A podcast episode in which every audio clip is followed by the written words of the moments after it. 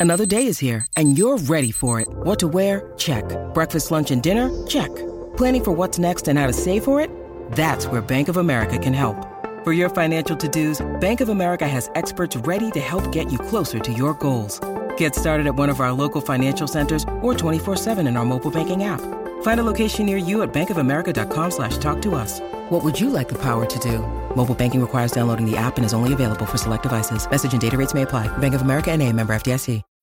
When you need mealtime inspiration, it's worth shopping Kroger, where you'll find over 30,000 mouthwatering choices that excite your inner foodie. And no matter what tasty choice you make, you'll enjoy our everyday low prices, plus extra ways to save, like digital coupons worth over $600 each week. You can also save up to $1 off per gallon at the pump with fuel points. More savings and more inspiring flavors make shopping Kroger worth it every time. Kroger, fresh for everyone. Fuel restrictions apply.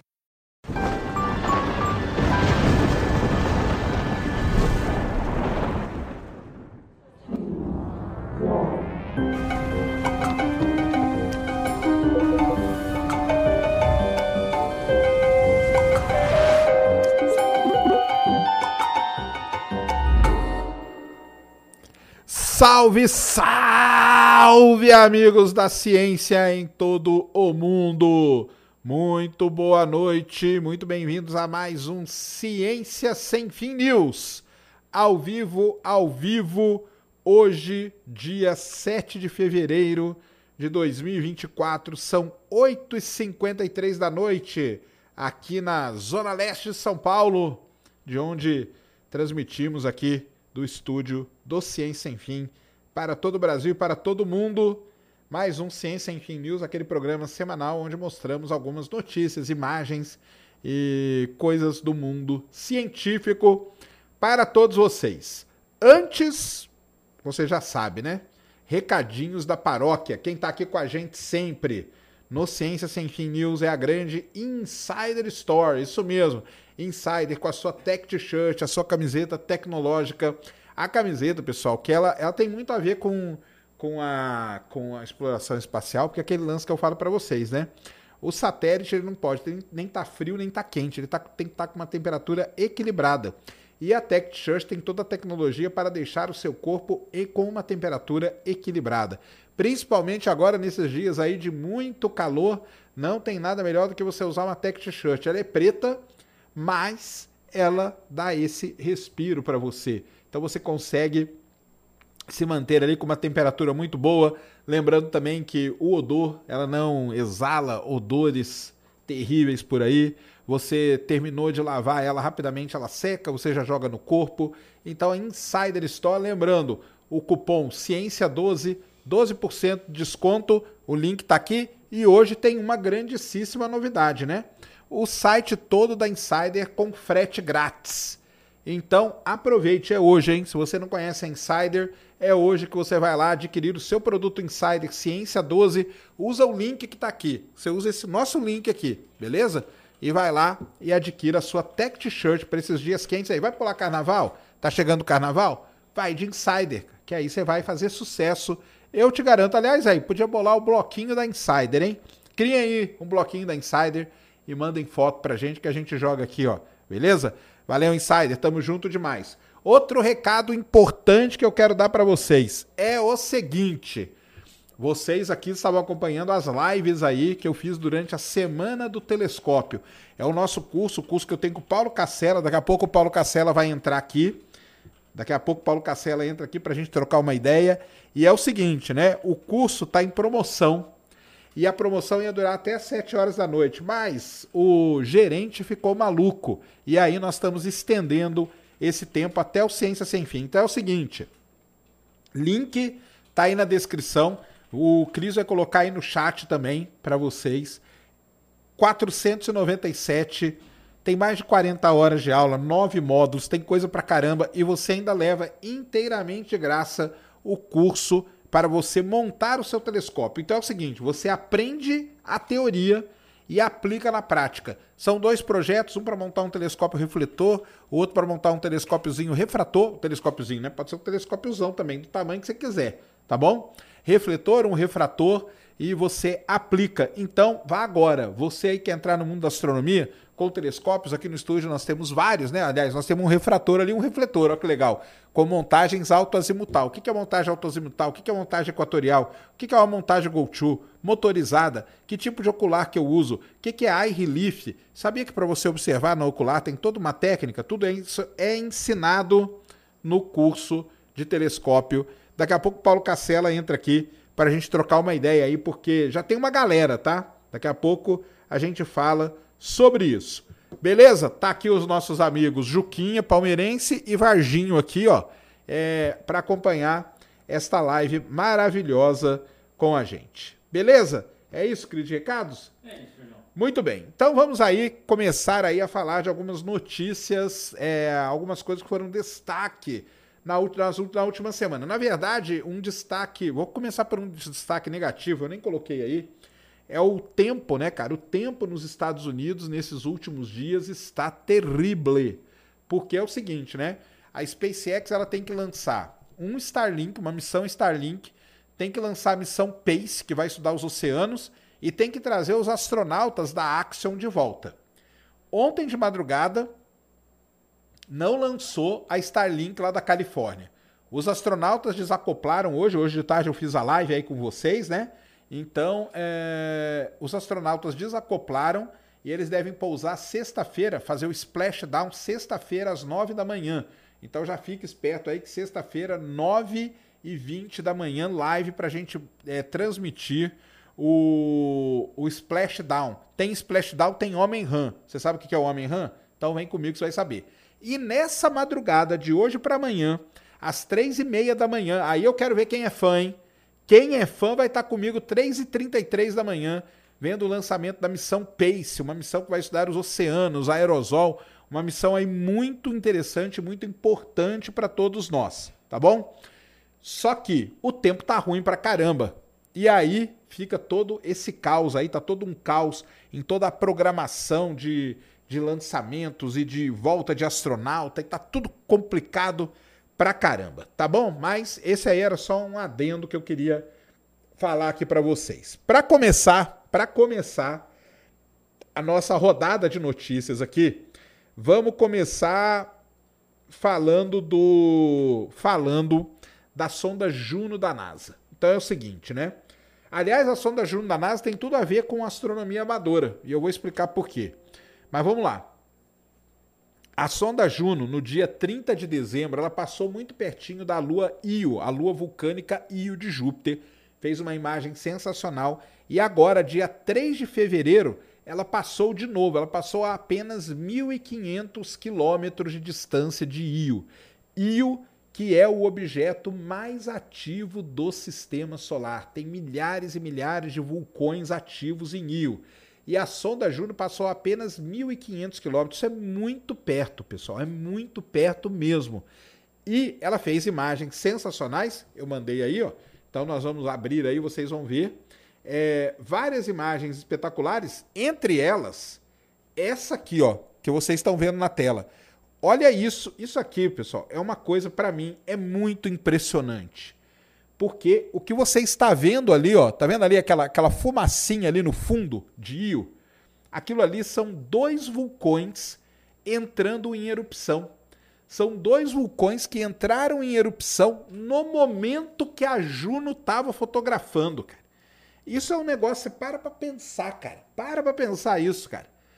Dois vulcões entraram em erupção ao mesmo tempo no momento, no dia 3 de fevereiro. Agora aí não tem não tem anos-luz, não tem nada disso.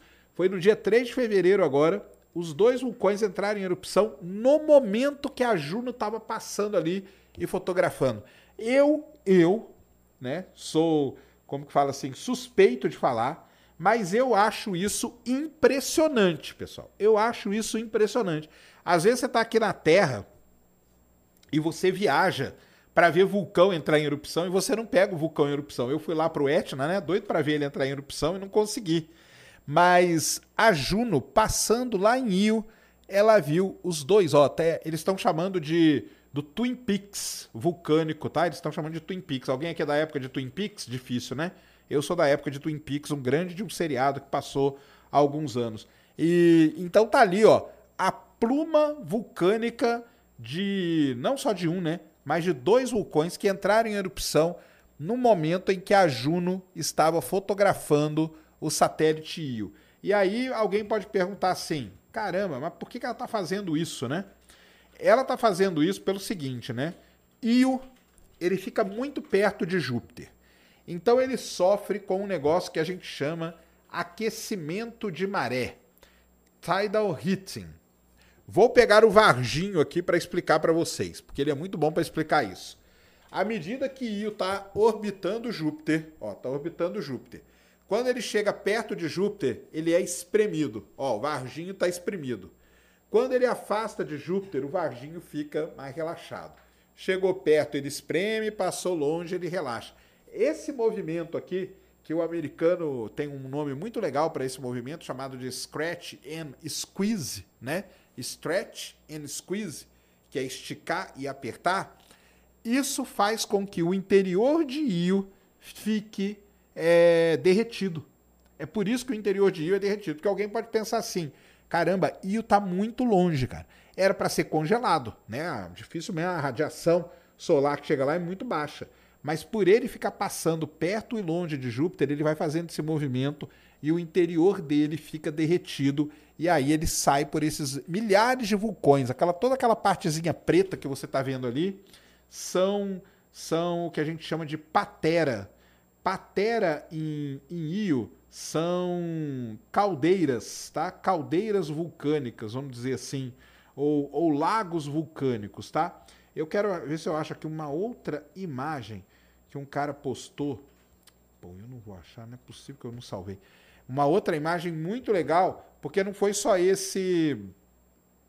Não foi só isso aí que a, que a sonda Juno viu, não. Ela viu uma, uma, outra, uma outra pluma vulcânica também, muito interessante. Muito interessante no lado noturno, né? Ela passa ali, ela não vê o, o, o satélite inteiro, ela passou muito perto, a 1.500 quilômetros, então ela vê um lado tá de dia um lado tá de noite. Poxa, eu não vou achar agora, cara. Devia ter separado aqui antes. Mas também, né, é uma, é uma imagem que mostra um vulcão entrando em erupção. Por que, que eles estão fazendo essas passagens próximas de Io? No começo da missão isso não estava nem muito planejado, tá? Mas por que, que eles estão fazendo isso? Eles estão fazendo isso para poder entender o interior de Io, como que está esse interior dele ele deve ter um oceano de magma, né, de rocha derretida ali no seu interior e que faz esse essa causa, né, essas erupções e tem esses, esses vulcões e tudo mais. Então, é para isso que são essas passagens. E outra coisa muito importante, essa foi a última passagem próxima que a Juno fez de Io. A partir de agora, ela vai passar mais 18 vezes, só que todas as vezes agora ela vai passar mais distante, cada vez mais distante. E aí nós vamos ter a Europa Clipper e nós vamos ter a Juice, que também vão lá, mas isso aí é lá para 2030, 2031. Então, isso que você está vendo aqui agora, você só vai ver do mesmo jeito daqui a muito tempo. Então, apreciem aí essa imagem. E aí, né, nós estamos aí com o curso de telescópio. E uma das coisas que, o, que, o, que você que adquiriu o curso e adquiriu um telescópio, você pode fazer, um trabalho amador, porém que ajuda muito a NASA. Por exemplo, não sei se vocês sabem, mas a Juno, a missão Juno da NASA, ela usa dados de amadores. Aí vão falar, ué, por quê? Porque é o seguinte, pessoal, a a a Juno, ela passa muito pertinho de Júpiter. Então ela tem um campo de visão dela, logicamente, né, bem restrito. E os amadores aqui de longe, eles veem o planeta como um todo. Então, as imagens feitas pelos amadores, ela, ela dá um contexto para as imagens feitas pela Juno. Então, isso é muito importante, é um trabalho que é feito o... Caramba, como que ele chama, cara? O cara aqui de, de, de São Paulo, aqui, cara, ele já veio aqui no Sem Sem Fim, caramba, esqueci o nome dele agora, especialista em observar Júpiter, não é o Luiz, não. O Luiz estuda impactos, mas é o. Caramba, esqueci o nome dele. Ele faz parte do programa da NASA. Aliás, a NASA usa muitos dados de amadores. Para quem não lembra, quando o Falsarella teve aqui conversando comigo, o, Fals, o Falsarella é um especialista em observar Marte com telescópio. quando você, quando a NASA manda uma missão para Marte, ela pede para os amadores observarem Marte para saber se está tendo ou não está tendo tempestades globais para ajudar na hora do pouso. Então, é aquilo que a gente falou, eu falei com o Cacera, daqui a pouco ele entra aqui, nós vamos comentar isso também, é que o, o amador, embora você, você vai estar fazendo observação com um telescópio amador de 200 milímetros, 300 milímetros, 127 milímetros, 114 milímetros, não, não podemos deixar de falar do grande trabalho que o Jane Collini fez medindo, o Ednilson teve aqui também, né, outro grande astrônomo amador, é, o, o Jane Collini fez um trabalho de 50 anos medindo mancha solar, projetando com um telescópio de 50, 60 milímetros na parede o Sol e contando as manchas solares. Então, são muitos trabalhos que você aí, ó, você que gosta de astronomia e quer entrar de alguma forma e ajudar, você pode. Então você adquire um telescópio e aí qual telescópio adquirir? Faça nosso curso de telescópio. Inscrições estão lá. Então, está acabando, hein? Está acabando. Link está aí fixado. Link está aí fixado. Entra nesse grupo. O grupo vai te levar para comprar, cara. É 497 reais e você ganha o curso para montar o seu telescópio. Beleza? É isso. Então tá aí, Juno, a, a sonda aí que está fazendo imagens espetaculares e infelizmente, né, agora é a última grande imagem de Io que nós vamos ter são essas aí. A partir de agora as coisas vão ficando cada vez mais mais distantes, tá bom? Acho que é isso da gente falar da Juno. O José Reis mandou dezão. Boa noite, Sérgio. Rapaz, eu sei que você ganhou esse boneco do ET de Varginha do Edson, porque viu o programa. Mas minha esposa achou o máximo e fez eu perguntar se você sabe aonde vende. Eu sei aonde vende, cara. Vende lá em Varginha. vende lá em Varginha. Esse, esse, esse Varginho aqui, ele é lá de Varginha, tá? Então, assim, eu não sei aonde vende especificamente mas vai lá em Varginha que você compra o seu Varginho. Já pensou? Eu vou virar patrocinador do Varginho? Aí que eu quero ver. será que o ET de Varginha aparece para mim daí? Será que a fita vai aparecer? Essa fita, hein? Polêmicas. Polêmicas com a fita, né? Será que a fita vai aparecer? Isso aí. Esse é o negócio. Sim, o guitarrista Brian May. Né não, vende aí na Zona Leste. Vende na Zona Leste, Brunão? Não, acho que vende em Varginha, não vende não? O Brunão é nosso, é nosso, é nosso é infiltrado lá em Varginha, tá? Ah, o rapaz é da Zona Leste, então é aqui na Zona Leste de São Paulo que vende. Então, você aí que é da Zona Leste que vende o Varginho, entre em contato com a gente que a gente faz aqui uma promoção para você do Varginho, tá bom? É, então é isso aí. O José Sena mandou cincão. Sérgio, como temos certeza que as galáxias mais distantes estão próximas do Big Bang, não a nossa galáxia. Seu trabalho é top, por conta, José Sena, de. Eu falei no programa passado, de vários fatores. Vamos lá. Primeiro, a massa. Então, com o James Webb, nós vimos que a massa das primeiras galáxias são muito menores do que a massa das galáxias atuais. Segunda coisa, a forma das galáxias. Lá no início do universo, você não tinha galáxias estruturadas. Você não tinha galáxias nem elípticas e nem é, espirais. Você tinha galáxias que tinham formas muito irregulares. Às vezes parecia uma prancha de surf, igual o pessoal falou, né? Bem fininha. Outros que eram mais um, um, um novelinho. Então, as galáxias não tinham essa estrutura que a gente tem hoje. Essa estrutura ela surge por conta da interação da galáxia com o meio onde ela vive. Essa estrutura surge de colisões de galáxias, de galáxia engolindo, engolindo matéria e por aí vai, beleza? Fora tudo isso, ainda tem o que a gente chama de redshift, que é o desvio para o vermelho.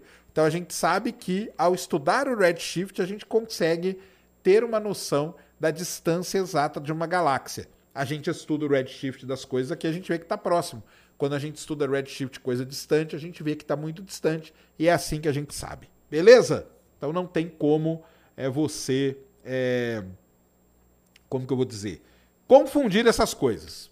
Tá bom? É isso. Tem mais alguns superchats aqui no começo? Acho que não, né?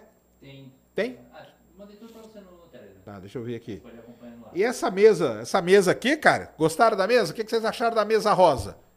Mesa rosa. Essa mesa aqui era do estúdio da Amy White, tá? Do estúdio aqui do Prosa Guiada, nosso estúdio vizinho. E nós fomos lá sem pedir para ela e pegamos a mesa. M, estamos usando sua mesa. Está fazendo o maior sucesso. Mesa rosa, cara, qual é o problema? Tem algum problema? Eu não tenho problema nenhum, tá? Então, digam aí no chat se vocês gostaram da nossa mesinha rosa. O pessoal falou, vamos pintar, vamos pintar a mesa de preto. Então eu falei, não, cara, a mesa rosa, ó, deu um colorido, deu um tchan a mais, ó. Um contraste com o Varginho que é verde. Tá vendo? Aí ficou legal. Eu tô sempre de preto. Senão ia ficar tudo muito preto, né? Então tá aí. Diferente aí, ó. Hã? Uma paleta diferente. Uma paleta, uma paletinha diferente de cor. Tô, eu tô misturando, fazendo uma mistureba de cor aí, ó. Tá? Uma mistureba de cor. Combina com a. não, não combina, não. Ai, ai. É, deixa eu pegar aqui o ponto de vista que mandou para eu falar sobre o bingo, né? Não está aqui na, na minha lista de coisas para falar, mas é ponto, ponto de vista. Faça o seguinte, cara. Aqui no Ciência Sem Fim tem um episódio especialíssimo com o Abdala. Quem é o Abdala? O Abdala é o pesquisador-chefe do bingo. Ele veio aqui, conversei mais de duas horas com ele, contamos, falamos tudo sobre o bingo. O bingo, para quem não sabe, é um belíssimo radiotelescópio que está sendo construído no interior do Nordeste brasileiro. Tá? Um radiotelescópio que pretende olhar para o, la para o lado escuro do universo, matéria escura, energia escura, e também irá estudar as FRBs, as Fast Radio Bursts, entre outras coisas. É um orgulho nosso, tá? O bingo está sendo construído lá no Nordeste. Então, quer saber mais sobre o bingo? Tem aqui o programa que eu fiz com o Abdala, que é o principal pesquisador do bingo, chefão aí do bingo no Brasil e no mundo. Tá bom? Então é isso aí. É isso mesmo. Então, gostaram da mesa, né? Gostaram da mesa, então. A mesa ficou legal. Eu achei bonita pra caramba, tá? Eu achei muito bonita. Aí, ó, essa mesa tá muito legal, tá vendo só? É isso aí, cara. É isso aí, tá? Melhor que a, pô, pinta tudo de preto. Ah, fica feio pra caramba. É importantíssimo esse bingo. Importantíssimo, tá? Muito importante mesmo. Beleza?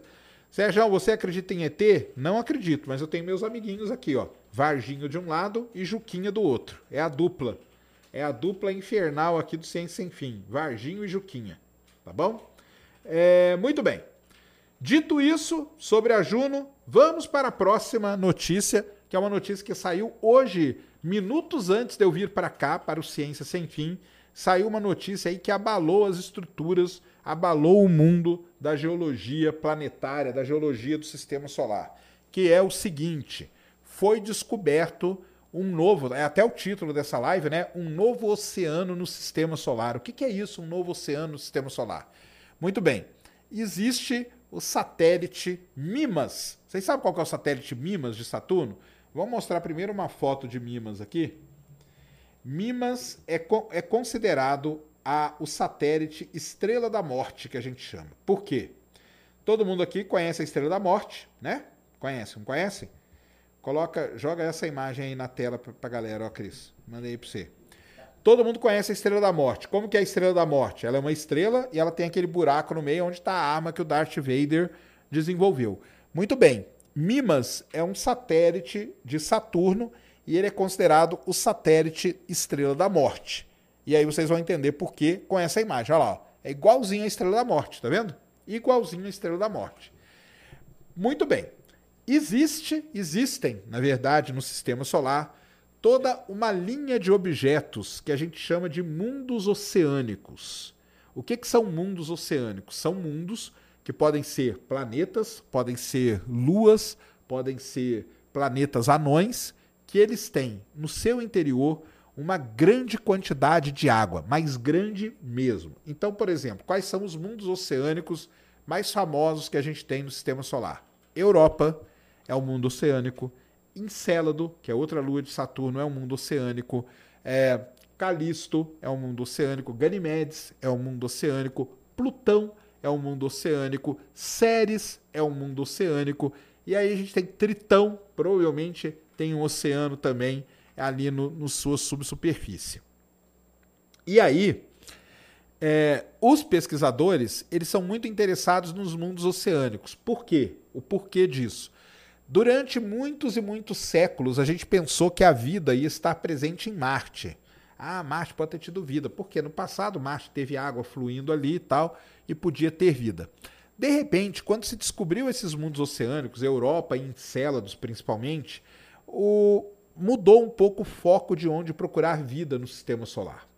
E o foco passou a ser esses mundos oceânicos, principalmente Encélado, porque Encélado nós, é, nós descobrimos geysers, né, é, jatos de vapor d'água que saem pelo polo sul de Encélado.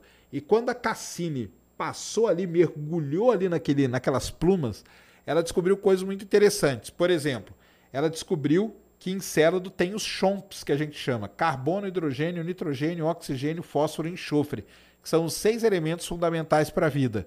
Ela descobriu que lá tem é, compostos orgânicos, o que é muito importante.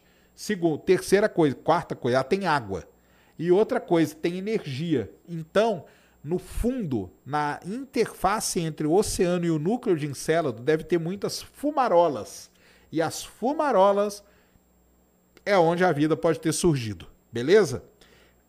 Europa é a mesma coisa e Ceres também. E aí vai. Então, os pesquisadores hoje eles são muito interessados em encontrar mundos oceânicos. E hoje acabou de ser publicado na revista Nature um artigo muito legal que diz que Mimas, esse satélite aí que vocês estão vendo, o satélite Estrela da Morte, ele tem um oceano no seu interior. Então vamos lá, vamos com calma. Primeiro, dá para ver o oceano? Não dá. Por quê? Essa essa averiguação desse oceano, ela foi feita com base nos dados da missão Cassini. E como que foi feito isso? Foi feito de uma maneira muito legal. Os objetos, à medida que eles estão circulando outros objetos, eles têm um movimento. Vou pegar o Varginho de novo. Olha o Varginho como ele está servindo, tá vendo? Chamado de libração. O que, que é libração? Libração é esse movimento aqui, ó. ó. Esse movimento. Então a Lua, né?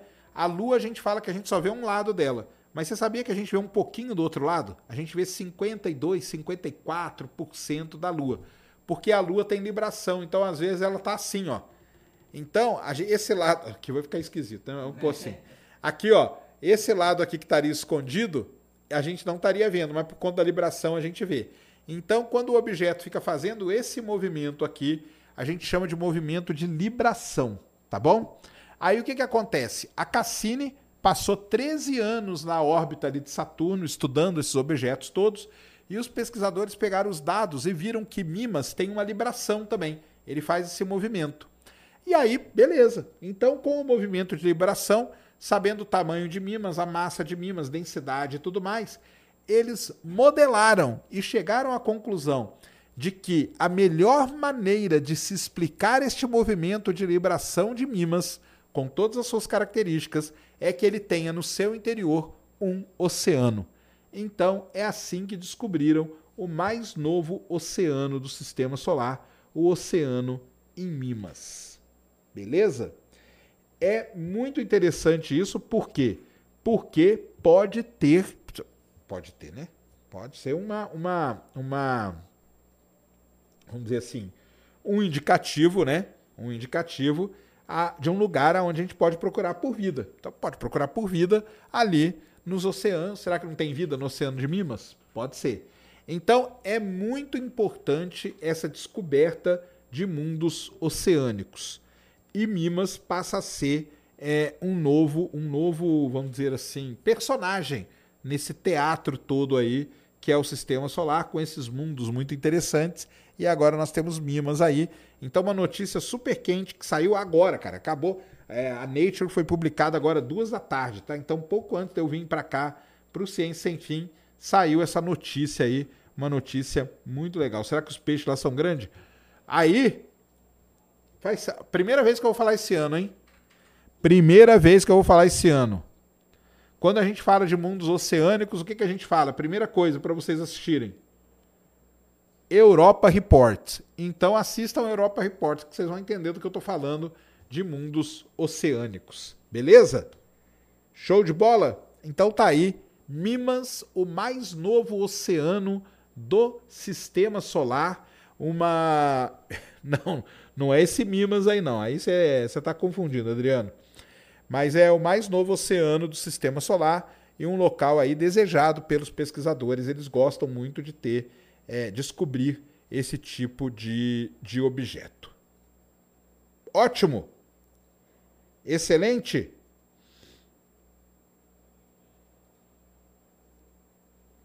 Fale sobre a possibilidade de tempestade solar em dois. Já falei esse negócio aí, né? Mas vamos lá.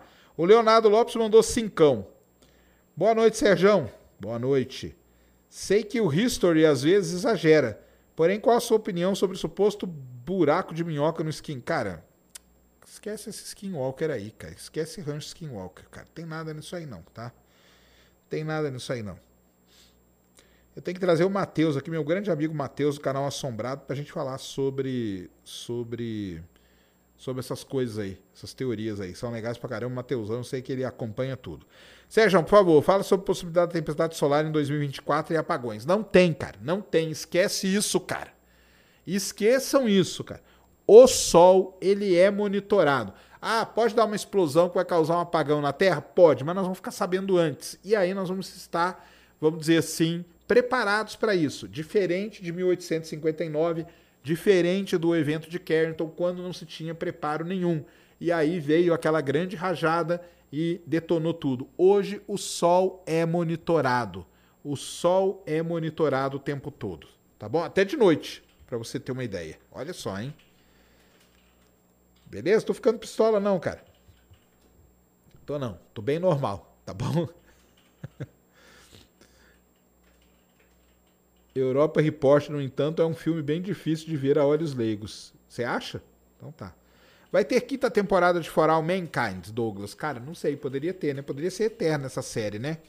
Porque cada coisa eles falam, cada em cada em cada temporada eles tocam numa numa coisa. Beleza?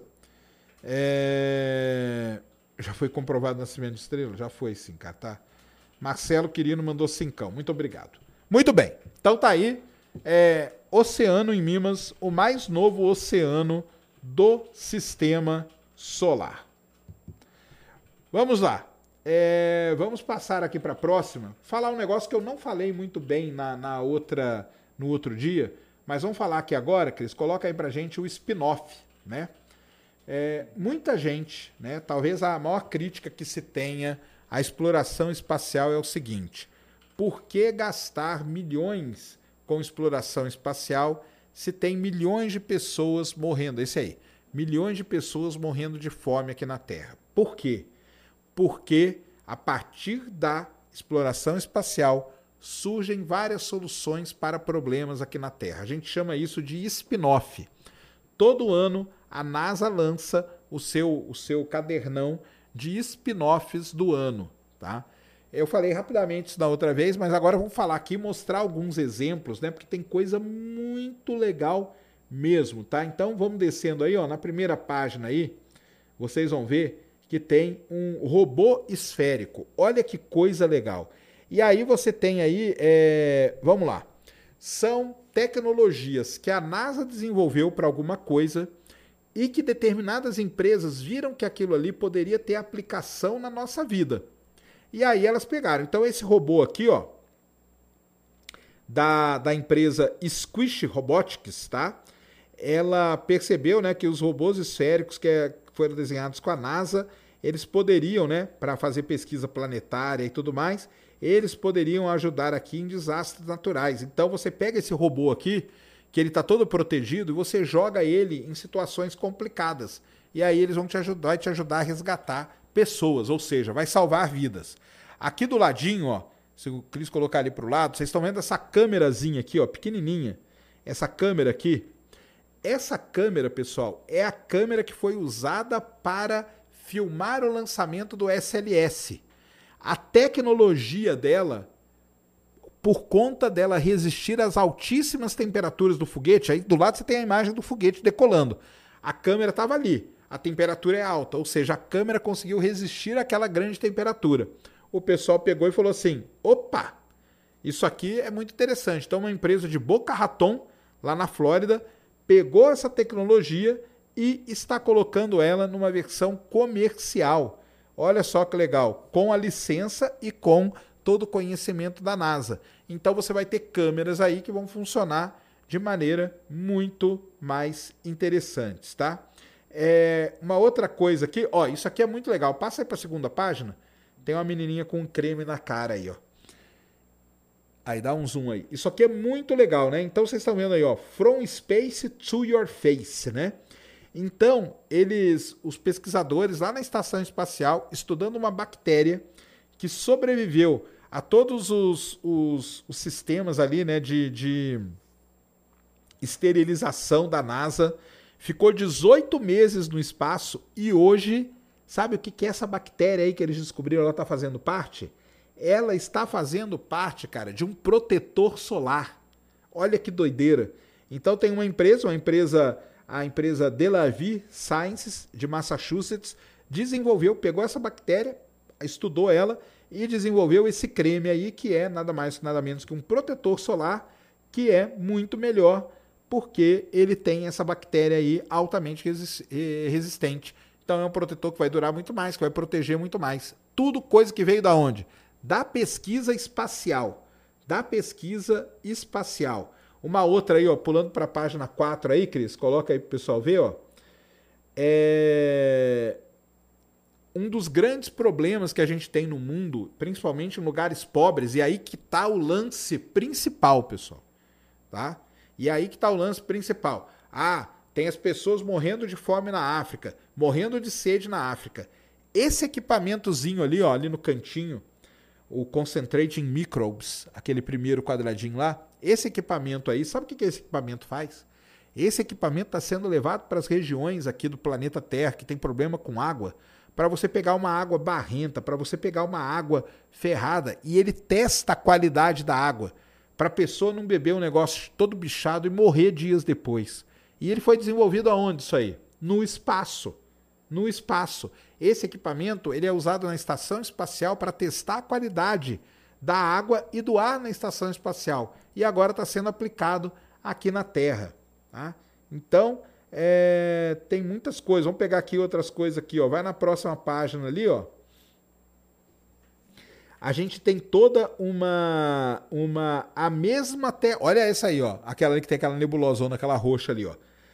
A mesma tecnologia hoje que é usada no espelho e nos sensores do James Webb. Presta atenção nisso. Nós desenvolvemos James Webb, 10 bilhões de dólares. Podia ter pegado esse dinheiro e feito o que com ele? Feito isso aqui, ó, que eles fizeram.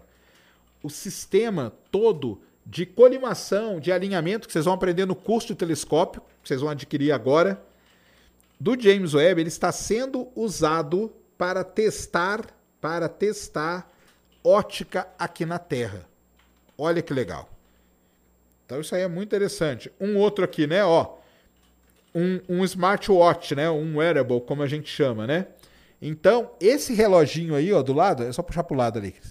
Esse reloginho aí do lado, que foi desenvolvido para monitorar os astronautas, porque o astronauta precisa ter a saúde dele monitorada, batimento cardíaco, pressão sanguínea, saturação e tudo mais.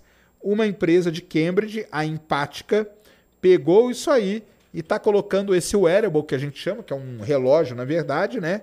Um smartwatch para poder então é, monitorar seus pacientes, beleza? E aí vai, né, cara? E aí vai embora. Tem coisa pra caramba. Tem um aqui também que é muito legal, que eles estão pegando coisas de tubarão para poder para poder melhorar aí a experiência espacial. E um último aqui, ó, pra gente só acabar de falar desses spin-offs, vai lá na última na página 6, tem um negocinho verde ali. Esse verdinho aí, ó. Isso. É, esse aí. Então, existe uma tecnologia que foi desenvolvida na NASA, que é o que a gente chama de é, DNA sintético. A NASA desenvolveu isso para quê? Para fazer estudos de astrobiologia. E esse DNA sintético, ele está sendo usado para quê? Para melhorar o diagnóstico de doenças, como que câncer, ajudou no caso da Covid também, uma tecnologia que veio da onde? Que veio do espaço. Então, isso aí é o que a gente chama de spin-off. O spin-off ele é muito importante a grana que é gasta no sistema, no, no, em toda a pesquisa espacial, ela retorna e ela retorna de maneira decisiva na vida de todo mundo, tá bom? Então, entrem lá no, no site da NASA, NASA Spinoff, baixem o livrão que eles têm lá. Isso aqui é só um resumo, que eles fazem uma apresentação resumindo ali, mas eles têm todo um, eles têm todo um, um livro mesmo com todos esses spin-off em detalhe, e aí vocês vão ver aplicações em diversas áreas. Isso é a aplicação da ciência espacial. Isso é o que todo mundo critica. Ah, não vamos investir no espaço, não. O pessoal está morrendo de fome na Terra. Está aí o retorno. Está aí o retorno. Beleza? Eu podia ficar falando, fazer um programa só de spin-off, porque é muita coisa, tá? Separei alguns aqui. Donato mandou cincão. Boa noite, Sérgio. Tudo bom? Tudo bom.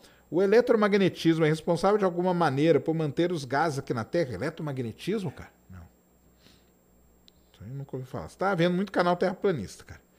Ricardo Pisa mandou vintão. Por que nunca comentou sobre OVNI, que apareceu ao vivo no Datena? Que OVNI que apareceu ao vivo no Datena, cara? Mostra aí pra mim. Porque não tinha nada de alienígena, cara. Porque não tinha nada de outro mundo. Só por isso, o grande Ricardo, tá? Se tivesse, eu teria comentado. Cara, eu sou a pessoa que mais queria que um ET, cara, entrasse aqui agora, ó. Já pensou? Entra um ETzinho aqui. Você acha que eu não ia querer isso, cara? Pô, a live ia ficar top, cara. Ia bater todos os recordes aí, ó. É. O Hugo Mesquita mandou cincão. Acha possível ter vida de pequeno porte, como o oceano, com peixes, por exemplo, e vida de grande porte, como dinossauros e outros animais?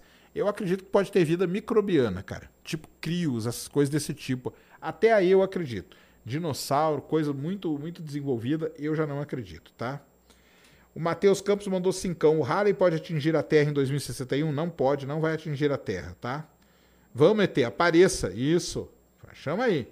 Chama aí o ET para ele aparecer. Tá? O Vanderlei falou que o retorno é muito pouco. Acabar com a fome seria melhor. Muito bem, Vanderlei. Você fez esse comentário aí. Então é o seguinte. Aqui eu citei só alguns exemplos, cara. Só alguns exemplos eu citei aqui. Tem milhares de outros. Então vamos lá. A Índia tinha um problema seríssimo, seríssimo mesmo com a fome. Seríssimo. A Índia investiu no setor espacial para lançar satélites, para os satélites fazerem o que a gente chama de agricultura de precisão, e com essa agricultura de precisão, ela melhorar o plantio e a colheita saber a época de plantar, a época de colher, o que plantar com o que, como plantar, aonde plantar, e assim ela reduziu drasticamente a fome na Índia. Drasticamente a fome na Índia. Sobre fome e corrida espacial. O Elon Musk já falou para a ONU, fala para ele, quanto custa para gente acabar com a fome no mundo? Ele falou que ele dava, aí ele dava, eu dou a grana. O problema é grana? Eu dou a grana. Sabe o que nós descobrimos? Que o problema não é grana. Existe muito jogo de interesse por trás disso aí. O problema não é grana. Porque grana, ele já falou que ele dava. A, a ONU chegou uma época a falar que seria 7, 8 bilhões de dólares para acabar com a fome no mundo. Ele falou: eu pago. Vocês me trazem a nota de tudo que vocês gastarem, eu dou essa grana para vocês. E aí a galera se escondeu. Por quê? Porque o problema não é grana. O problema não é grana. Beleza, Vanderlei? O Luiz Gustavo Silva dos Santos mandou cincão, parabéns pelo excelente trabalho. Sérgio manda um salve. Salve aí, Luiz, tamo junto, tá? Um salve aí, tamo junto. Por que o Sacani nunca convidou o Denis Ariel do Astrumbra? Ah, tem que chamar ele, cara. Boa, vou chamar.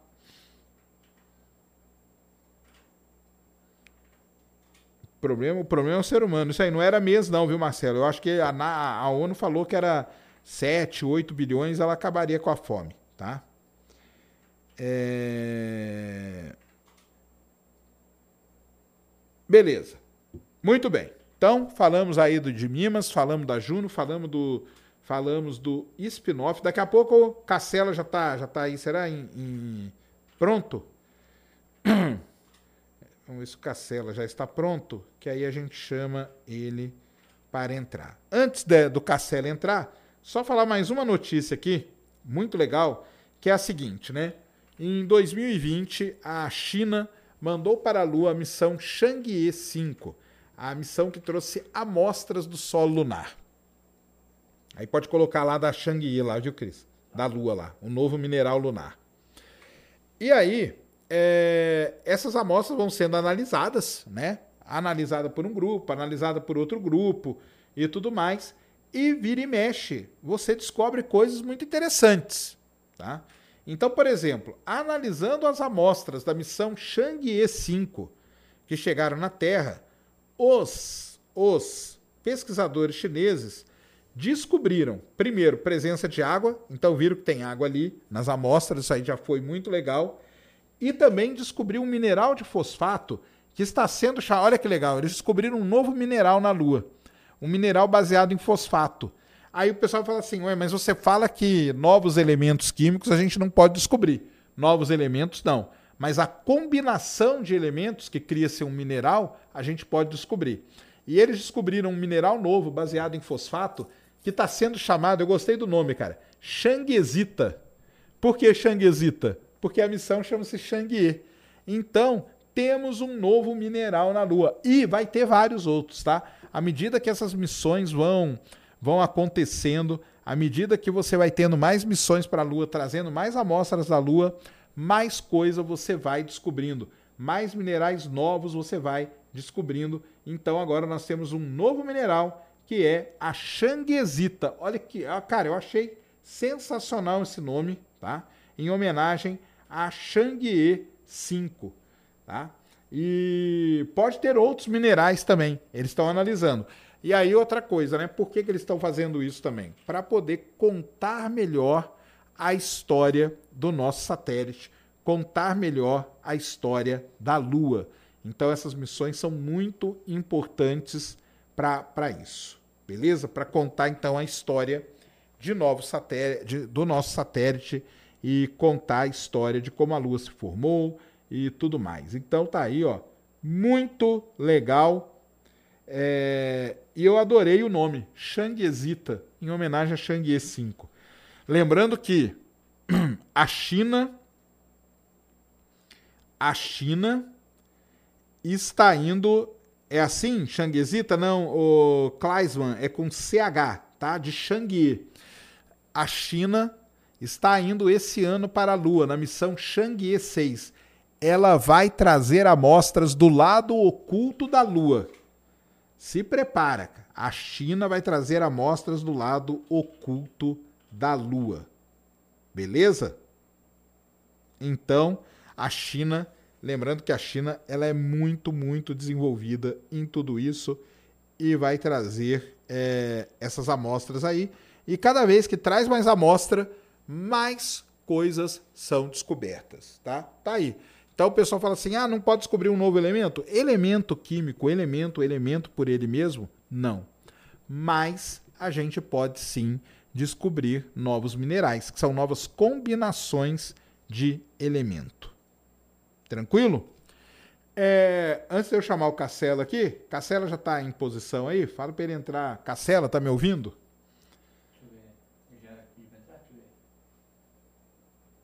Cacela vai entrar ao vivo lá do observatório dele em Brasólia, tá? Ele vai entrar pelo, pelo Meet aí. Vou te mandar um outro link que fechou aqui a reunião. Ele fechou? É. Então manda o outro aí que eu mando para ele.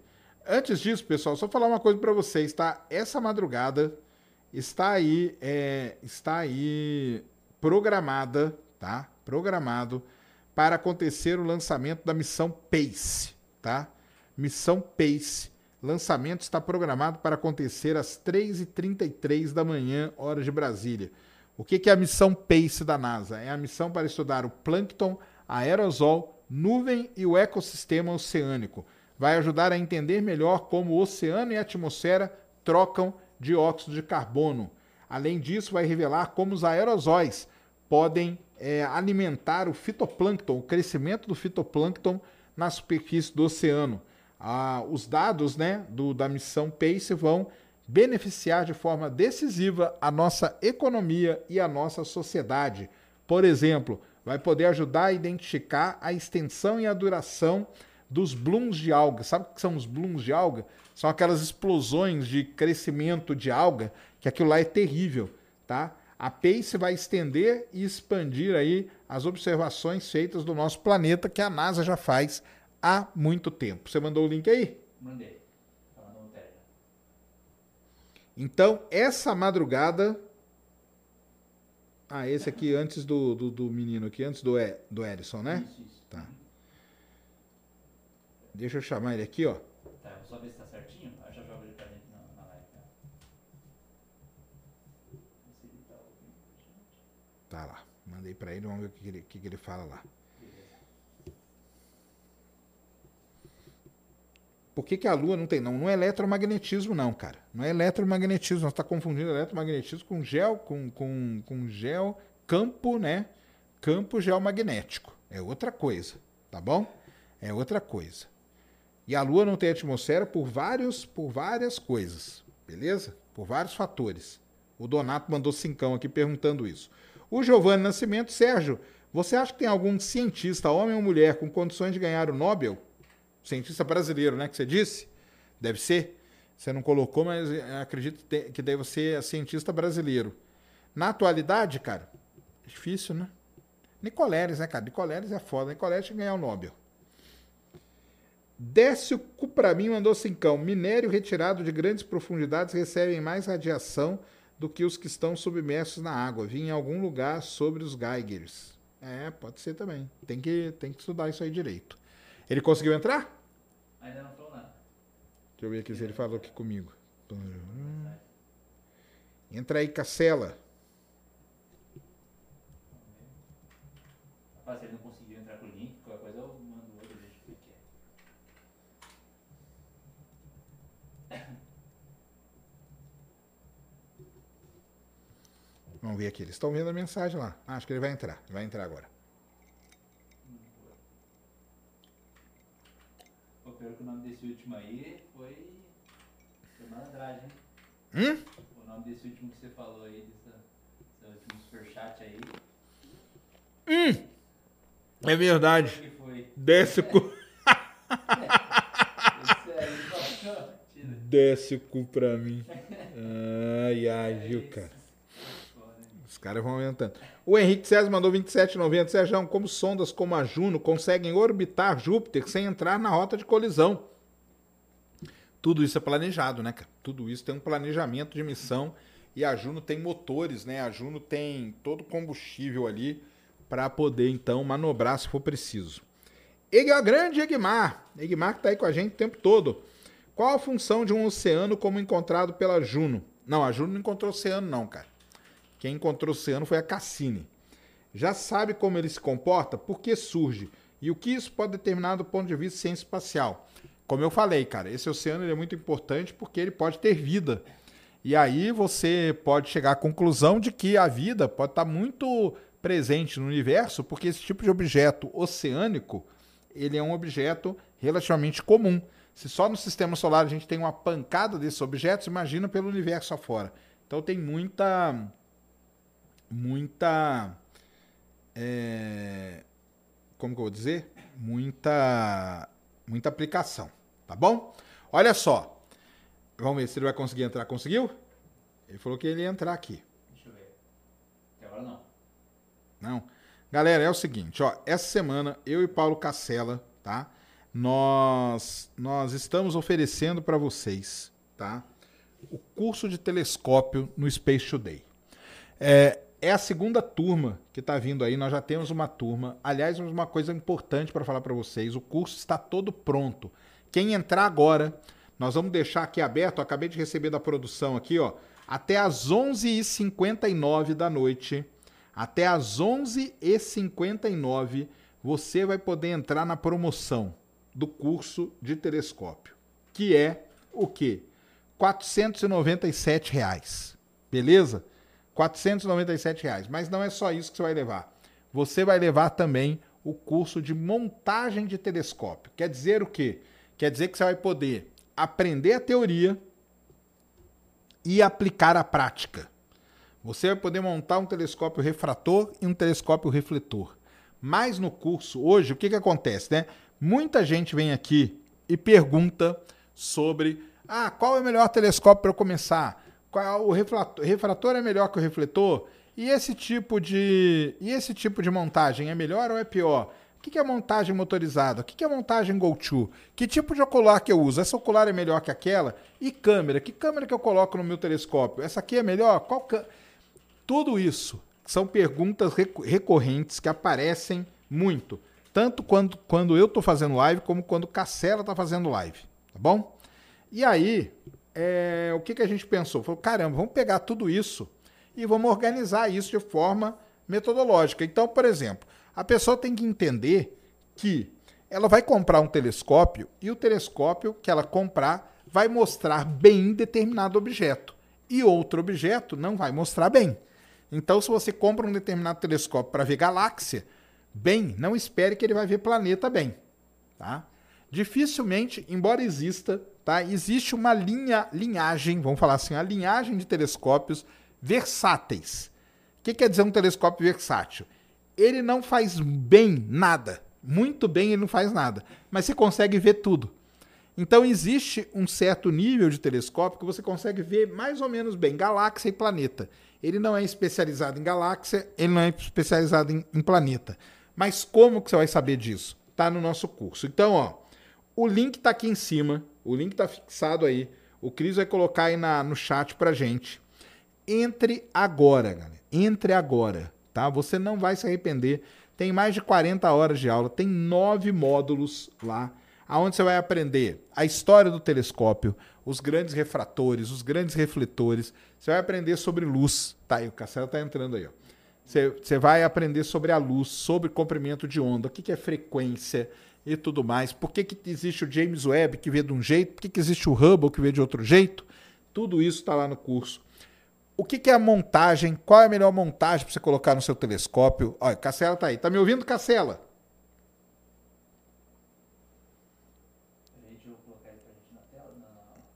Coloca aí. Você tá falando, eu não tô te ouvindo ainda não, mas você tá me ouvindo, né? Ah, agora beleza. Tá aí, ó. Então tá aí, galera. Para quem não conhece aí, o Paulo Cacela, grande Paulo Cacela, já teve aqui no Ciência Sem Fim um grande astrônomo aí brasileiro. Eu nem falo que astrônomo amador, porque o trabalho que o Cacela faz é, é. é profissa, né? É, a gente chama de astronomia amadora, né? Até para explicar para o pessoal que está aqui com a gente. É, muitas vezes esse termo amador ele tem esse, essa conotação meio pejorativa de ser um negócio feito nas coxas, mal feito e tal. Ah, você comprou aí um negócio amador e tal. Na astronomia não é isso, tá? Na astronomia a gente chama de, de astronomia amadora aquilo que é o hobby, que não é que está pagando o nosso salário, mas que a gente faz por amor. Por isso que tem esse nome aí de astronomia amadora. E aí, eu com o Cacela, nós bolamos esse curso de telescópio. Conta aí para a galera, Cacela, por quê, né? Para quem, quem que é o curso que a gente bolou, a, a, a magia, né? Que é o Cacela, que tem vários telescópios, ele está no observatório dele lá em Brasília, ele tem vários tipos de telescópios, é até legal da gente falar. Então você começa com um, depois você vai evoluindo, depois você vê que você quer um para ver galáxia, um para ver planeta, um para ver a Lua e tudo mais. Mas fala aí pro pessoal aí é, o porquê, né, ter um telescópio, por que, que isso é tão legal aí pra gente? Ó, os telescópios aqui para vocês verem, ó. Isso aqui é um Hitchcraft, um, um aprocromático, tem vários telescópios, é um observatório grande aqui. Bom, esse curso aqui, gente, ele foi feito ele foi feito para principalmente para pessoas que estão começando, né? Então, assim, apesar do curso ele, ele ser um curso bastante extenso, com todos os detalhes imagináveis sobre telescópio, ele foi feito com, com aquela ideia de que as pessoas precisam economizar a grana delas quando elas investem nesse tipo de equipamento. Por quê? Telescópios, muitas vezes, eles são caros. Assim, você começa com um telescópio barato, mas você quer comprar um melhorzinho, um melhorzinho, assim por diante. Então você vai comprar um telescópio de 3 mil reais.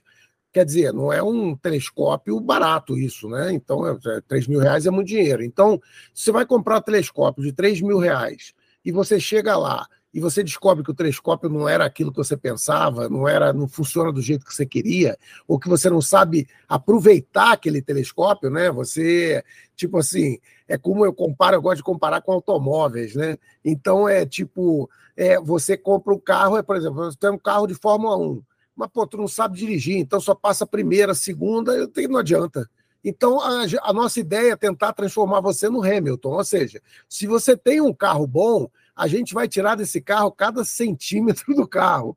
Então, nós vamos mostrar como que você alinha telescópios, como que você colima telescópios, como que você observa os objetos, técnicas de observação, tentar entender como que você tira fotografia, quais são as técnicas que você tem para escolher as câmeras, escolher os tipos de telescópios.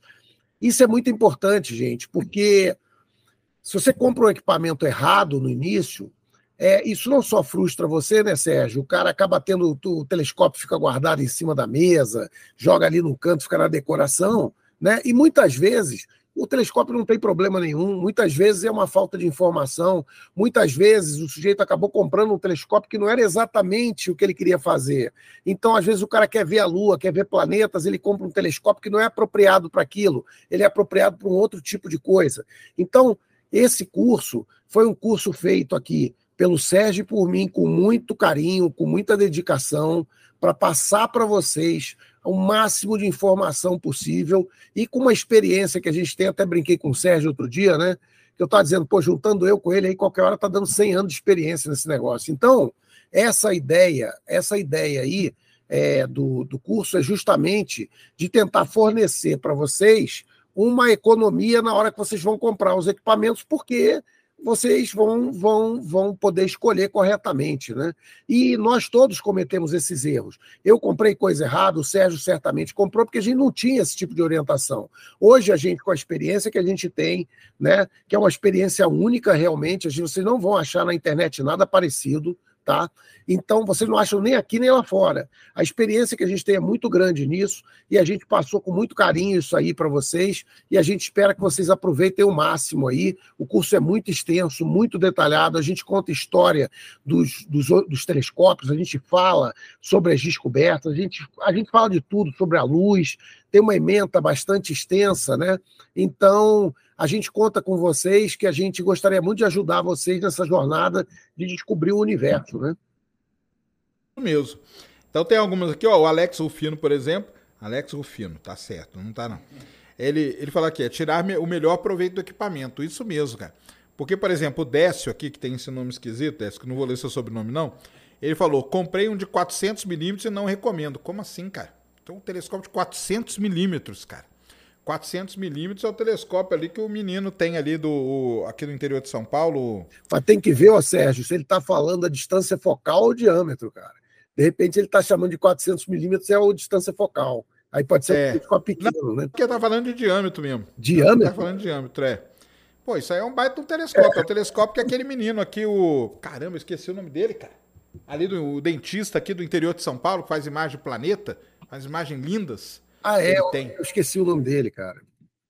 Ele tem um 400 milímetros. Então, cara, que é isso. Até o pessoal tá falando, dá, dá o telescópio para mim, cara, se você não recomenda. É. É esse, é esse que é o lance, cara. Então, nessa semana aí, veio o pessoal falar com a gente, né? Ah, poxa, eu tenho um telescópio tal e não e tá meio tá parado. Não, vamos, vamos colocar isso para funcionar. Teve uma outra menina lá que falou assim: "Ah, eu comprei o telescópio, mas o tripé não tá aguentando. O que, que eu faço? Eu jogo o telescópio fora, troco?" Não, porque o tripé ou a montagem, como a gente chama hoje, tem como você é, comprar comprar de forma adequada. Então, o lance é todo esse, cara. A gente fez esse curso para vocês aí para criar esse atalho. Porque telescópio não é uma coisa que você vai, eu brinco, né? Não é você não vai na padaria comprar pão. Né? Ah, me vê meia dúzia de pão é pão. Agora telescópio não. Que telescópio que eu vou comprar? Aí você passa e vê assim, o telescópio, o Castelo até fala, nunca compra o telescópio que está anunciado. Esse telescópio tem um aumento de duas mil vezes, né? Aí o cara pega e coloca uma foto de Saturno feita pelo Hubble. E aí a pessoa compra aquilo pensando que vai ver daquele jeito. Na hora que ela chega em casa, ela não vê nada. E é aí que entra a frustração. Então, para acabar, para tirar esse estigma da frustração da cabeça de vocês, mostrar que se você comprar o equipamento correto, da maneira correta, com os acessórios corretos, você vai tirar o melhor proveito dele e vai conseguir ver coisas que você queira e pelo menos vai ter um caminho depois para você seguir fazendo atualizações. Exatamente. É um, a, o curso, ele, ele é um curso que a gente fez com muito detalhe, porque você pega um tema telescópio, ele é muito amplo. Então a gente colocou não só o equipamento, como a gente explica as oculares, a gente explica os filtros, para que, que serve cada filtro, para que, que não serve, quais são todos os acessórios que tem nos telescópios, a gente explicou as montagens, os tipos de montagem, como que elas funcionam, a gente explicou sobre os softwares que tem para processamento dessas imagens que você gera. Então, assim, o curso é bastante amplo amplo, né? É um curso que até é grande para você fazer e que tem um nível de detalhamento de informações realmente muito grande e que se baseia na experiência da gente. Como vocês podem ver pelo que eu mostrei aqui, telescópio é que não falta. Então, a gente já mexe com isso há muito tempo. Eu comecei com astronomia com nove anos de idade. Então, a gente mexe com isso aqui há muito tempo, então tem uma experiência muito larga nesse tipo de equipamento, experiência prática, né? Porque muita coisa você encontra em livro. Só que do livro para a realidade, como tudo, né, Sérgio? Em qualquer área profissional, o que está no livro é uma coisa muito legal, muito importante, mas não, uma coisa vera mesmo. Na hora que você tem que chegar numa empresa, num lugar e fazer o treco funcionar, o livro é só um detalhe. Tem um monte de outras coisas que tem que ser levadas em consideração. E a gente passa, por exemplo, técnicas de observação. Então, você tem lá um telescópio, por exemplo, a gente mostra para você como que você tem que olhar um objeto, por exemplo, com o seu olho, porque a mesma, a, o mesmo telescópio, se você olhar com uma técnica, você não vê nada, se você olhar com uma outra, você vê. Então, para você aproveitar o equipamento, não é simplesmente você ajustar o equipamento. Você tem que também ter técnicas pessoais para ver isso. Você tem que entender o que é turbulência, você tem que entender qual é o melhor horário para observar. Será que é melhor ver de manhã? Será que é melhor ver de tarde? Será que é melhor ver assim, ver assado? Então, a gente tenta cobrir realmente, extensivamente, todos, todos esses tópicos aí, né? E é um, é um curso que tem tido assim um sucesso muito grande, né? A gente tem até o depoimento das pessoas, né, que, que, que participaram do curso, como que elas melhoraram, como que elas mudaram a concepção, como que elas iam comprar equipamentos errados. Por exemplo, hoje mesmo, quando eu estava aqui antes da, do CRCFI, que a gente estava lá no Space Today, teve pelo menos uns dois ou três casos de pessoas que fizeram perguntas que eu já vi que ele comprou o telescópio que era errado porque ele queria. E é tão difícil, é tão chato para gente a gente chegar para alguém e dizer, cara, não era esse equipamento porque você estava querendo. Então, a gente tem certeza que esse curso ele se paga para o cara no primeiro telescópio que ele compra, porque ele vai comprar corretamente, entendeu? Então não tem nem custo no final das contas, porque você vai comprar um troço, tem uma chance muito grande de ser errado, porque existe muita propaganda, né? Então o cara diz, ah, vê não sei o quê, vê não sei o quê e tal, ó, compra o telescópio Toya, não sei o quê. Então tem muita propaganda e pouca informação. Então a gente aqui não tem, eu não tenho nenhum não tem nenhuma preferência por a fabricante A ou B, a gente tentou passar é a técnica para explicar para vocês como tirar o melhor do seu equipamento. Né? Então, a gente consegue com isso fazer muitas coisas. Os alunos lá mostraram para a gente fotografias, como eles tiraram antes e como depois do curso que ficou a foto, porque a gente ensinou para eles as técnicas né, de como processar uma imagem planetária, como usar, escolher uma câmera adequada para o que você quer fazer, né? Como projetar, porque tem um outro detalhe: esse curso aí, a gente está fornecendo de graça hoje o curso de construção de telescópio. Então, Isso. nesse curso de construção de telescópio, a gente explica toda a técnica de construção de um telescópio refletor, como você projetar um telescópio que atenda o seu interesse. Então, são coisas que, para quem está com vontade de fazer o próprio telescópio, por exemplo, esse telescópio que vocês estão vendo aqui atrás, ó, esse telescópio tem meio metro de diâmetro e fui eu que fiz. Então é o seguinte: o espelho eu comprei, só que toda a estrutura do telescópio, o projeto, fui eu que fiz. Então, isso para a gente é dar um prazer muito grande. Para você fazer um telescópio muito pequeno, normalmente você comprar um comercial vai sair um preço parecido, porque tem escala. Agora, quando você vai mexer com um telescópio um pouco maior, Aí você fazer o seu começa a ficar muito mais barato, porque eles não fabricam aquilo em larga escala, então acaba que o preço fica, fica muito caro. Então, a, a gente, o nosso, então a oferta ela transcende um, um, curso apenas de telescópio, ela também mostra, a gente também coloca de graça para vocês um curso de montagem de telescópio que a gente fez, né? Então, é uma oferta fantástica, porque sai a um preço muito barato hoje, né? Até a gente vai manter isso aí até R$ 23,59 hoje, né, Sérgio? Então, assim, é, é só hoje isso aí. Então, a partir de amanhã, o preço está majorado. Então, então, é uma oportunidade muito grande para vocês. E aí, isso aí é uma coisa importante, até muita gente falando assim, ah, porque telescópio é caro. E isso mesmo. Como o telescópio não é uma coisa barata, a gente quer ensinar você a não gastar dinheiro à toa, porque já é um equipamento caro. Ah, a gente mostra, né? Às vezes eu entro, mostro os preços do telescópio, e só caramba, mas é 2.800, então. É 3 mil, 3 mil reais, é uma grana que você tem que investir ela da maneira correta. Por isso que a gente montou esse curso. O Alex aqui falou aqui, ó. Dá para fazer é, upgrades em alguns equipamentos. Dá para fazer upgrade. Dá. Às vezes você compra um telescópio e você pode é, comprar acessórios que vão transformar aquele telescópio, deixar ele melhor, coisa do tipo. Então, dá para fazer upgrades lá nesse curso aí, tem tudo isso ensinado. E aí, tem casos como esse aqui, ó, que é muito legal, da Tayara Maluf. Eu tenho um, mas não faço ideia de nada. Ganhei ele no Natal, quando eu tinha 10 anos. Hum. Usei muito para ver a lua, mas atualmente está lá guardado. Não faço ideia das especificações. Tayara, venha fazer o curso com a gente. Não pode deixar um telescópio encaixotado. Isso é uma, é uma, é uma. Eu fico desesperado. Você tem um telescópio que abre aí um universo para você. Você olha a Lua, você olha Júpiter, Saturno e tudo. Você vai se encantar. Então, venha fazer o curso que a gente vai te ensinar. Vai que seu telescópio pode ter. Pode ser um telescópio muito bom, porque tem coisas antigas que são excelentes. A construção, às vezes, é muito mais sólida do que coisa que você compra hoje, entendeu? E você deve, pode ter um equipamento muito legal aí e, e ele está aí escondido porque você não sabe usar. Então, vem usar. Isso é uma coisa interessante que eu já vi várias pessoas falar: ah, eu ganhei um telescópio quando eu era criança, ganhei uma lunetinha quando eu era criança. A minha... E tá lá jogada e tal, né? E então, venha, faça o curso com a gente, que você vai aprender, vai resgatar e resgata essa paixão aí que você tem por, pelo, pela astronomia. Você ganhou um telescópio, com certeza algum interesse você tinha. Gostei desse ET aí do teu lado aí, hein, Sacane. Esse minha ET... dupla, é minha, minha dupla. Esse é o. Tá bonito, hein? Tem nome? É o Juquinha, é Juquinha. o Juquinha esse aqui, e o Varginho, que é esse aqui. Ah, é o Varginho. ai, ai. É... Olha aqui, ó. O Rodrigo, ó. Já comprei um Celestron Nexstar 8SE. Baita um telescópio, 8 polegadas. Esse, essa, essa linha Nexstar da da, da série será uma linha muito boa. Onde o curso pode me ajudar? Rodrigo, o curso vai poder te ajudar em como você tirar o melhor proveito desse telescópio. Para que, que esse telescópio foi feito para observar? Às vezes está querendo ver um objeto que não é o, o, as especificações óticas desse telescópio são para você observar determinado tipo de objeto. E às vezes vai querer ver outro que vai te frustrar.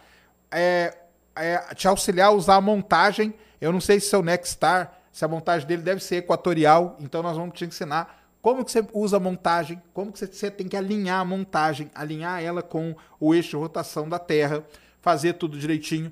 Não sei se o teu tem GoTo ou não. O que, que, é, uma, o que, que é um GoTo? O que, que é a diferença de uma montagem motorizada para uma montagem com GoTo? Tudo isso aí. Então, o, o, o seu caso, cara, também é um caso assim muito bom, porque você já tem um equipamento top de linha. Um 8 polegadas, cara, não é, já é um equipamento bom, né, Cacela? Um 8 polegadas, pô, é um equipamento, cara. Excelente. Você já tem esse equipamento, hum. Sérgio, inclusive, ele tem uma quantidade de acessórios possíveis grande. A gente cita isso no curso, os tipos de acessórios que o Schmidt Cassegren consegue aceitar e que mudam completamente o telescópio. Um redutor. Exatamente.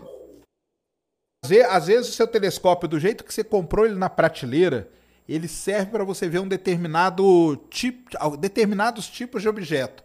Mas colocando acessórios nele, você pode deixar ele melhor para ver outros tipos de objeto que ele não ali de prateleira, tirado da prateleira, ele não foi. Então é isso que nós vamos ensinar no curso para você, cara. Venha fazer, Rodrigo. E você vai ser um caso muito legal até de mostrar uma imagem feita no começo e depois uma imagem feita no final. assim mostrando a sua evolução. Você, você já tem o equipamento, está te faltando a nossa orientação e você vai ter. Então venha até 11:59 497, cara, tá? 497. A partir de amanhã vai para 697 e não vai ter o curso de montagem de graça. Então venha que é muito legal. É... Vamos ver mais aqui.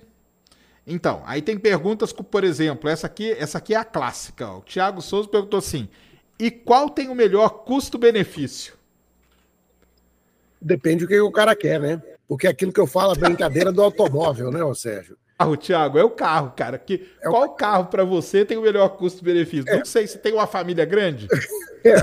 Você leva, você, você leva, você leva batata pro Ceasa, você aposta corrida no, no, no autódromo, então depende, né? O telescópio é igual a carro. Eles têm várias funções. Eu não tenho aqui um bando de telescópio porque eu quero ter um monte de coisa igual. É porque cada um faz uma coisa diferente. É como se tivesse uma, um, ônibus, é, um carro de corrida, um carro de passeio, uma motocicleta, cada um faz um treco diferente, entendeu? Isso mesmo.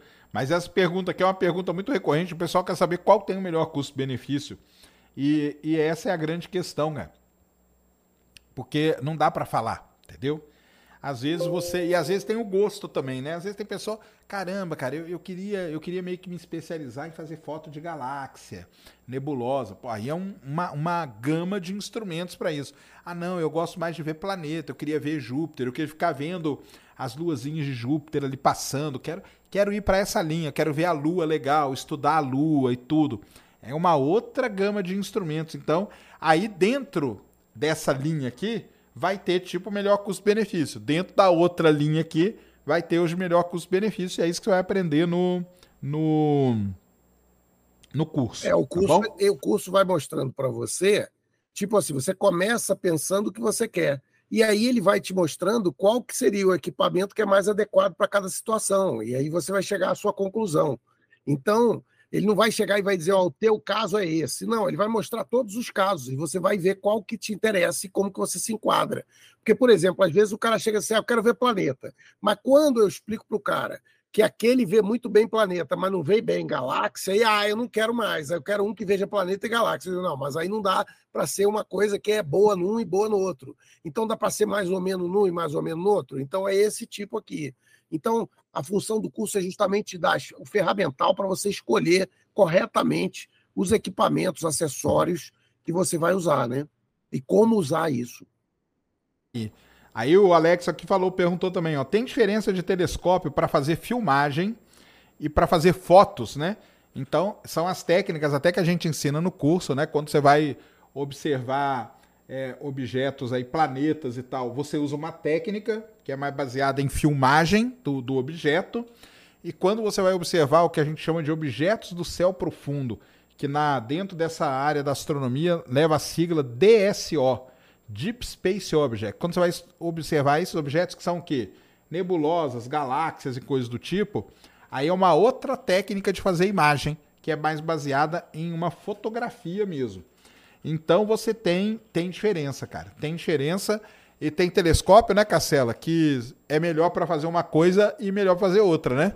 Exatamente. E tem alguns, tipo aquele que ele citou aí, o Celestron SE8SE, que é aquele telescópio, que é aquele telescópio que faz meio tudo. Ele não é muito bom em nada, mas ele é bom em um monte de coisa. Ele faz as coisas que tem que fazer, mas ele não vai ser excepcional em, em alguma coisa. Enquanto você tem alguns telescópios que são dedicados excepcionais para alguma coisa. Então, você quer, por exemplo, observar planetas, você vai comprar um Maxutov ou um refrator apocromático, por exemplo, para observar visualmente. Se você quer tirar fotografia, então você vai pegar um telescópio, tipo um telescópio newtoniano, né, super alinhado, de grande abertura, vai te dar a imagem mais legal. Então, assim, vai depender do caso.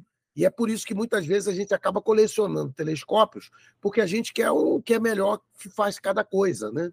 Então, com o tempo, você vai adquirindo o, o pelo seu interesse. Isso mesmo. Para você ver como que o negócio de telescópio é um negócio é, é um negócio complicado, tá? É um negócio é complicado, cara. Não tem, não, não é Não é, eu falei, não é aquele negócio que chega ali, ah, me dá um telescópio. Não é assim, entendeu? E vamos lá, ó. O Ivan Rodrigues aqui, ó, tem um Skywatcher 200mm f5, mas não consigo ver as espirais de galáxias no visual. Boa. Tem, al tem algum telescópio em que isso seja possível? Boa, boa pergunta. Esse, como é que é o nome dele? Ele chama Ivan Rodrigues. Ivan, o seu telescópio consegue ver. Olha só que coisa, né? Então é o seguinte: você não vai acreditar em mim. Você está dizendo, esse cara é mentiroso. Eu estou com o telescópio aqui e eu estou olhando, não estou vendo nada, só estou vendo o núcleo da galáxia. Qual que é o problema? O Ivan, o que acontece é o seguinte: para você observar braços espirais de galáxias, você tem que fazer duas coisas com esse telescópio que você tem. Primeiro, você tem que ir para um local, local que tem um céu muito escuro. Então, você tem que ir para um lugar que tem um, um céu Bortle 1, tá certo? Então, às vezes, pode não ter perto da sua casa, mas você tem que ir para um lugar de escuridão máxima. A outra coisa é que esse objeto esteja, de preferência, pelo menos uns 45 graus acima do horizonte, né? Para que você esteja bem escuro. A segunda, a terceira coisa que é importante é que você fique, você tem que fazer a seguinte técnica. A gente explica no curso essas técnicas, mas você tem que fazer a seguinte técnica. Você vai ficar com o olho fechado ou num lugar completamente escuro por uma hora. Tá certo? Aí depois disso, você vai no telescópio e vai olhar, e você vai ver. Aí você diz, por quê? Porque qualquer coisa que acontecer, você ficou uma hora no escuro. Aí um cara sem querer passou uma luzinha na tua frente, acabou. Vai ter que voltar, ficar mais meia hora. Então, é, você tem. Te... Agora, esse telescópio você consegue ver desse jeito. Se o telescópio for muito maior, aí é você mais fácil. Então, por exemplo, eu levei uma vez um, um Schmidt Cassegrain de 14 polegadas, 35 centímetros, né, para olhar uma, ao braço. Eu vi aquela Messias 51, aquela galáxia do cães de caça, você vê com o olho aquilo como na fotografia, os braços assim, mas num céu bom, mas logo qualquer um que chegava olhava e via. Só que no seu telescópio, como é um diâmetro menor, você vai ter que fazer todas essas técnicas, aguardar e ficar olhando até você enxergar, entendeu? Isso mesmo. Então tem toda essa, tem toda essa, tem as técnicas, né? Tem as técnicas para você fazer isso. É... Ah, eu não usei ainda o menino lá, o Rodrigo falou, eu não usei ainda o telescópio, tá na caixa. Caramba, cara. Não, não, não usar, deixa, velho. cara. Pra, ó, não deixe telescópio em caixa, não deixe telescópio guardado. Todo telescópio vai ter uma utilidade, cara. Por mais simples, por menorzinho que ele seja, você vai conseguir ver coisa. Aponta um de 30, 50 milímetros que seja para a Lua, cara. Você já vai ver coisa pra caramba. Não deixe encaixotado, jamais, tá? Ó, ó o grande Jordano Bruno aqui, ó. Tá aqui também, ó. Alô, Sérgio e Cacela. Já estou no curso. Boa. Lembrando que o dele é um refletor 200 F6. Um abraço, bora aprender isso, garoto. Esse telescópio é especialmente legal porque F6 é uma razão focal que é não só legal para você observar objetos grandes, tipo galáxias nebulosas, mas também planetas. Então, ele é um refletor que ele tem uma razão focal legal. Mesmo, isso mesmo. Ah, Marian Coutinho mandou vintão, já comprei meu curso. Minha inspiração foi visitar o Museu de Astronomia no Rio de Janeiro, observar Saturno. É isso, isso é uma coisa legal, a gente falou em uma das primeiras lives, né? E, e é uma coisa muito. É um, é um conselho até que eu dou para muita gente, quando a pessoa está querendo comprar um telescópio, alguma coisa, eu falo: vai observar, vai em um observatório, numa cidade. Ele foi aqui no Museu, do, no Museu de Astronomia no Rio, no MAST, né? Famoso MAST, lá no Rio de Janeiro, que é um lugar espetacular. Ele viu num telescópio e aí você, você controla, você administra a sua expectativa quando você faz isso. Porque aí você já sabe, caramba, eu vou ver Saturno desse jeito. Tem limitação? Tem, mas tem coisas muito legais, igual ele falou aqui, ó. Depois que ele viu Saturno no telescópio, ele nunca mais esqueceu essa experiência. E é isso que acontece, cara. Tem objetos que você observa no telescópio que você não esquece. Saturno é especialíssimo de ver em telescópio. Eu acho lindo. Ah, não precisa ser aquela imagem igual a do Hubble e tal, não sei o que, cara. Mas a, o senso de profundidade que te dá num telescópio é um negócio muito legal. É, uma outra coisa, a gente fala também, aliás, o Castelo até tem ali, o Alex Rufino, existem telescópios para ver o Sol. Sim, existem telescópios específicos que foram construídos para você colocar o olho ali e ver o Sol, tá? Existem. Inclusive no curso a gente mostra não só os telescópios, a gente explica os filtros, tanto para observação planetária, por exemplo, você quer saber, eu quero ver a calota de Marte. A gente diz, olha, o filtro para olhar é esse aqui. São filtros normalmente baratos esses visuais. E a gente também explica as técnicas para observação do Sol, seja com filtros neutros, né, tipo esses Bahader, seja com filtros H-alfa, D-star, todo esse tipo de coisa, né? Então a gente explica lá como é que funciona. O Bruno Medeiros mandou cincão aqui, ó. No curso ensina como limpar o espelho do telescópio. Sim. Isso, não, porque isso é um problema, muita, muita gente acontece, ele citou aqui, ó. Eu desmontei o meu uma vez para limpar e nunca mais consegui ver bem com ele depois que eu remontei. É. Então, você, o problema aí, na realidade, não foi a limpeza, foi a questão do alinhamento, né? Você deve ter, na hora de você montar, você, por exemplo, pode ter posicionado o espelho errado na célula, tem várias coisas que podem ter acontecido. Mas a gente explica como que você mantém a limpeza de equipamentos óticos, mas mais do que isso, a gente explica que você só deve limpar esses equipamentos em situações muito extremas. As pessoas têm preocupação de limpar como se estivesse limpando a casa delas, né? Então, por exemplo, você olha aqui, ó, eu tenho aqui, hoje até não dá para ver muito, mas, por exemplo, você olha aqui, tem poeira aqui. Eu não fico limpando isso aí. Aí você diz, por quê? Porque, na realidade, você tem que tomar cuidado para não arranhar a ótica do, do equipamento, para não sujar o equipamento de um jeito absurdo. Agora, normalmente a poeira não faz diferença. Você quer ver? Faz um teste no seu telescópio, qualquer um aí. Você faz o seguinte: vai lá, olha no telescópio a Lua ou qualquer coisa que você está vendo e põe o dedo na frente. Assim. Põe um dedo na frente, dois dedos. Você vai ver que a imagem vai ficar igual. Disse, Pô, se botando o dedo na frente vai ficar igual, não vai ser uma poeirinha ali que vai alterar. Aí você vai dizer, mas a poeira vai alterar onde? Vai alterar no contraste. Porque como a poeira vai receber a luz e vai refletir de alguma forma, então se você está observando um objeto muito fraco, você pode, a poeira pode causar algum tipo de problema, mas, mas tem que ser muita poeira. Não é uma poeirinha, não. É aquela que você escreve o nome em cima, entendeu? Ele até falou aqui, ó, que ele falou aqui, é, eu limpei porque estava cheio de poeira. É, mas a gente diz, mostra lá como é que faz isso. É, normalmente o melhor é não fazer, tá? Mas, se for necessário, a gente explica. Isso mesmo. É isso mesmo.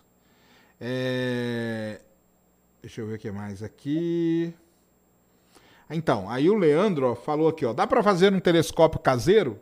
Aí, por isso que nós estamos oferecendo totalmente de graça o curso sobre montar seu telescópio, que é um telescópio caseiro.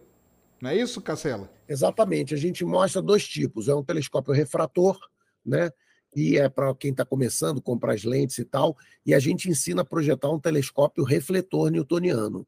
Então, com todo o projeto, tipo assim, se tem alguma célula especial quando o diâmetro é grande, a gente mostra como que o cara escolhe para o telescópio funcionar tanto para tirar fotografia quanto para observar. Vocês devem saber que tem alguns telescópios que o cara só observa, mas quando ele vai tentar botar a máquina fotográfica, a máquina que tinha que entrar para dentro do telescópio não dá. Então, é, a gente ensina essas técnicas todas nesse curso de construção do telescópio. Isso mesmo. Então você vai conseguir fazer o seu telescópio. Aí você hoje tem essa facilidade, né? Você compra os kits e com os kits você consegue você consegue montar muito bem um telescópio, viu? Muito bem mesmo. É... Deixa eu ver aqui o que mais. Não, o curso ele está todo gravado, cá, todo online. E tem um grupo também. Vocês vão estar tá lá no grupo do WhatsApp, onde é, o pessoal conversa. Esse negócio de telescópio, pessoal, é muito legal porque você acaba criando uma comunidade. Então tem a comunidade do pessoal que é, lida com telescópio, observa através de telescópio, que quer fazer atualização. Então você acaba comprando o equipamento de um outro astrônomo amador, vendendo para aquele astrônomo amador. Você cria toda uma rede aí, isso é muito legal. E esse é um dos objetivos também que é criar essa rede aí, deixar essa rede cada vez mais forte de pessoas observando através de telescópio, que é muito legal mesmo. E eu sei que vocês têm essas dúvidas todas, porque vira e mexe aqui, nós estamos falando de outro assunto e surge: ah, que telescópio que eu compro tal coisa? Então tá isso aí, ó, tá vendo? É por isso que a gente montou, que a gente montou o curso, tá? É, mandaram aqui, ó, num telescópio, é, num telescópio, o que devemos dar mais atenção? É só isso a pergunta? O que, que dá mais atenção? O que, que tem que dar mais atenção no telescópio? Abertura, é, diâmetro? Olha, a, a, principal, a principal caracter, a, a característica definidora de uma capa, vamos dizer assim, da potência de um telescópio é o diâmetro da objetiva. O diâmetro da lente ou o diâmetro do espelho maior, né? Isso aí é a principal característica. Agora, existem outras tipo razão focal, né, que tem a distância focal, tem a questão da qualidade né, do projeto, tudo isso influencia. Agora, o diâmetro é o principal influência. É o diâmetro, tá? O diâmetro é muito importante. O pessoal falando do preço aí, só o preço também é, é complicado, viu? O preço também é uma coisa importante. Lógico, né? Você vai adaptar o telescópio ao que você tem no bolso, tá? É, tem como ver nítido os satélites com telescópio? Aí não tem. Muita gente pergunta, né? Ah, que telescópio que eu compro para ver um satélite passando? Isso é muito, muito específico, né, Cacela? É, o satélite não. Agora a Estação Espacial Internacional dá para ver. Então, você com um telescópio tipo aquele que o menino falou, um telescópio, um Celestron 8SE, ele consegue ver no telescópio com o olho a Estação Espacial Internacional. Você consegue ver. Agora, os satélites são muito pequenininhos, né? Então, a maior parte você não consegue. Agora, a estação espacial você consegue. Fotografando a chinesa também, né? Quando ela passa aí, o pessoal. É, tem que ser tá... grande, né? O objeto, mas você consegue ver. É... O curso aí tem umas 40 horas de aula, tá? E se você adquirir ele até, ó, até 11,59, pessoal, por 497 reais, você vai levar de graça o curso para você montar telescópio. Você vai ter acesso durante um ano para o curso e você vai estar tá lá no grupo do WhatsApp. Aliás, o grupo já está lá bombando aqui, tá vendo aqui, entendeu? Já tem o grupo lá montado, o pessoal tá lá já e você entra aí. É... Coloca aí no chat aí o, o link, Cris. Uhum. O link ele tá, ele tá fixado aqui, galera, no, no, no, no topo aqui dos comentários. Ele tá fixado aí.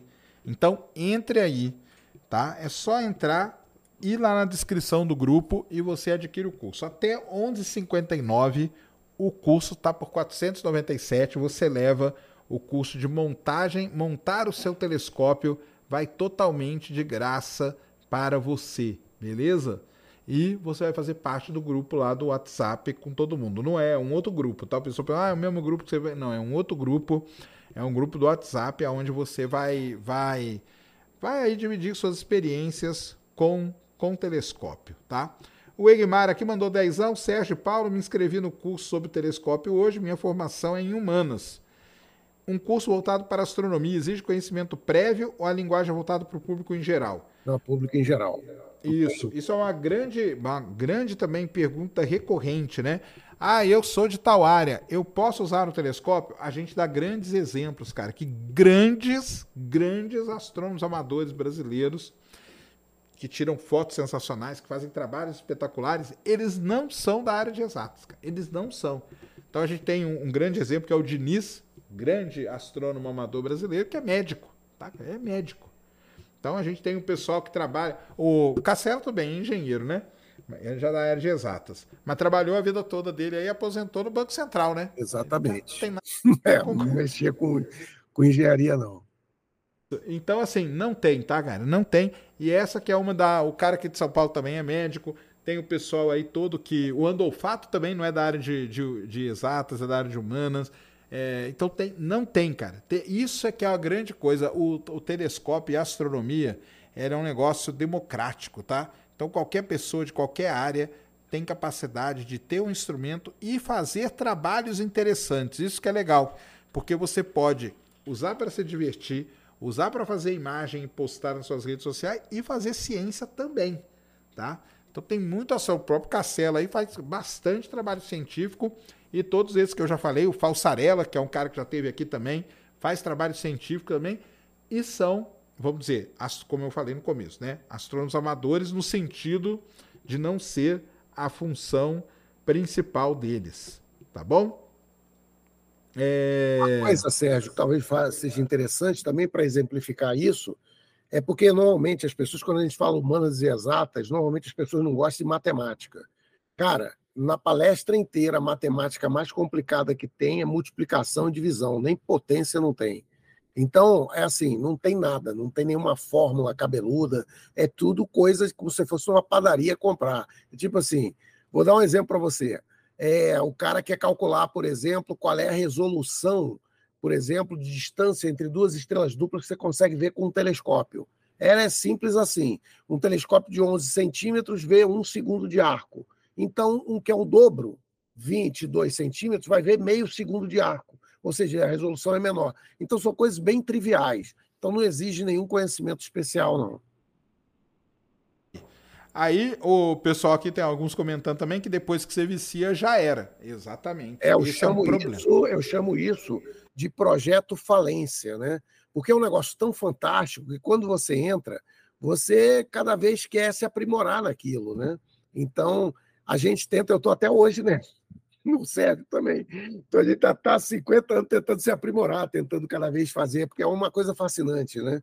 É uma experiência. Até, né, Sérgio? Uma coisa que a gente estava conversando ontem, que é aquela coisa de você ter o, o, o astrônomo amador, ele tem nas mãos dele o mesmo laboratório que o maior observatório do mundo, a NASA, tem. Então, por exemplo, se você for estudar química, se você for estudar biologia, qualquer coisa dessa, você vai precisar realmente de laboratórios, de estruturas caríssimas, física, coisa assim. A astronomia não. A astronomia, você está olhando o céu, você pode, por exemplo, eu contei quando eu descobri a supernova, né? Aqui a primeira supernova no Brasil, fui eu que descobri. E aí, como que eu descobri? Eu ia ver uma novela, desisti de ver a novela, peguei o telescópio, olhei, falei, opa, explodiu lá. Aí eu avisei para os caras, pronto, saiu até no Jornal Nacional. Você pode procurar lá o meu nome, Jornal Nacional, lá no meu canal do YouTube, você vai ver o filme lá passando. Então, o que, que acontece? É, é você está com um laboratório diante de você, e eu me lembro do outro caso, Sérgio, fantástico que aconteceu é o seguinte: um astrônomo na Argentina, o cara em Buenos Aires, o cara morava numa, acho que era um sótão, uma coisa assim. Ele pegou uma supernova, cara enquanto ela estava surgindo, isso foi a primeira vez na história, e o cara conseguiu pegar e meio que fotografar o tempo todo enquanto ela estava explodindo. Aí saiu em paper, saiu em tudo que é lugar. O cara morava num sótão, lá num apartamento. Então, assim, o universo está aí, cara, aberto para todo mundo. Você quer ver um outro exemplo que é fantástico? Por exemplo, a Lua, a gente está observando. Cara, imagina que você está olhando a Lua, você está tirando fotografia e tem um impacto ali que você vê o bicho, um, um asteroide tal batendo, pá, e você vê a fumaça saindo e a cratera se formando. Isso aí é um negócio que vai sair na NASA, vai sair no, no jornal, vai sair na CNN, entendeu? E isso acontece. A gente tem um colega aqui, o, o lá, ali em São Paulo, que ele descobriu quando bateu uma bateu um, um asteroide em Júpiter. Então. Isso, é, trouxe ele aqui já, conversei com ele aqui do Sei Sem Fim, isso mesmo. Então, assim, é uma, é, uma, é uma coisa que, se você for dedicado, gostar, a coisa pode levar longe. Mesmo. Não, pode levar longe. E como eu expliquei aqui, estava falando da missão Juno, né? A missão Juno ela usa telescópios amadores aqui na Terra para fazer imagem de contexto, enquanto ela está vendo de pertinho, a galera está vendo de longe, e pode estar tá acontecendo esses fenômenos que você daqui está vendo, e depois eles contextualizam a imagem da Juno, porque ela vê de muito perto. Então, para contextualizar, eles usam imagens de amadores. O, o pessoal usa a imagem de Marte. Quando os astronautas foram para a Lua, né? Usaram imagens do Nelson Travini, que participou usando o telescópio daqui, observando.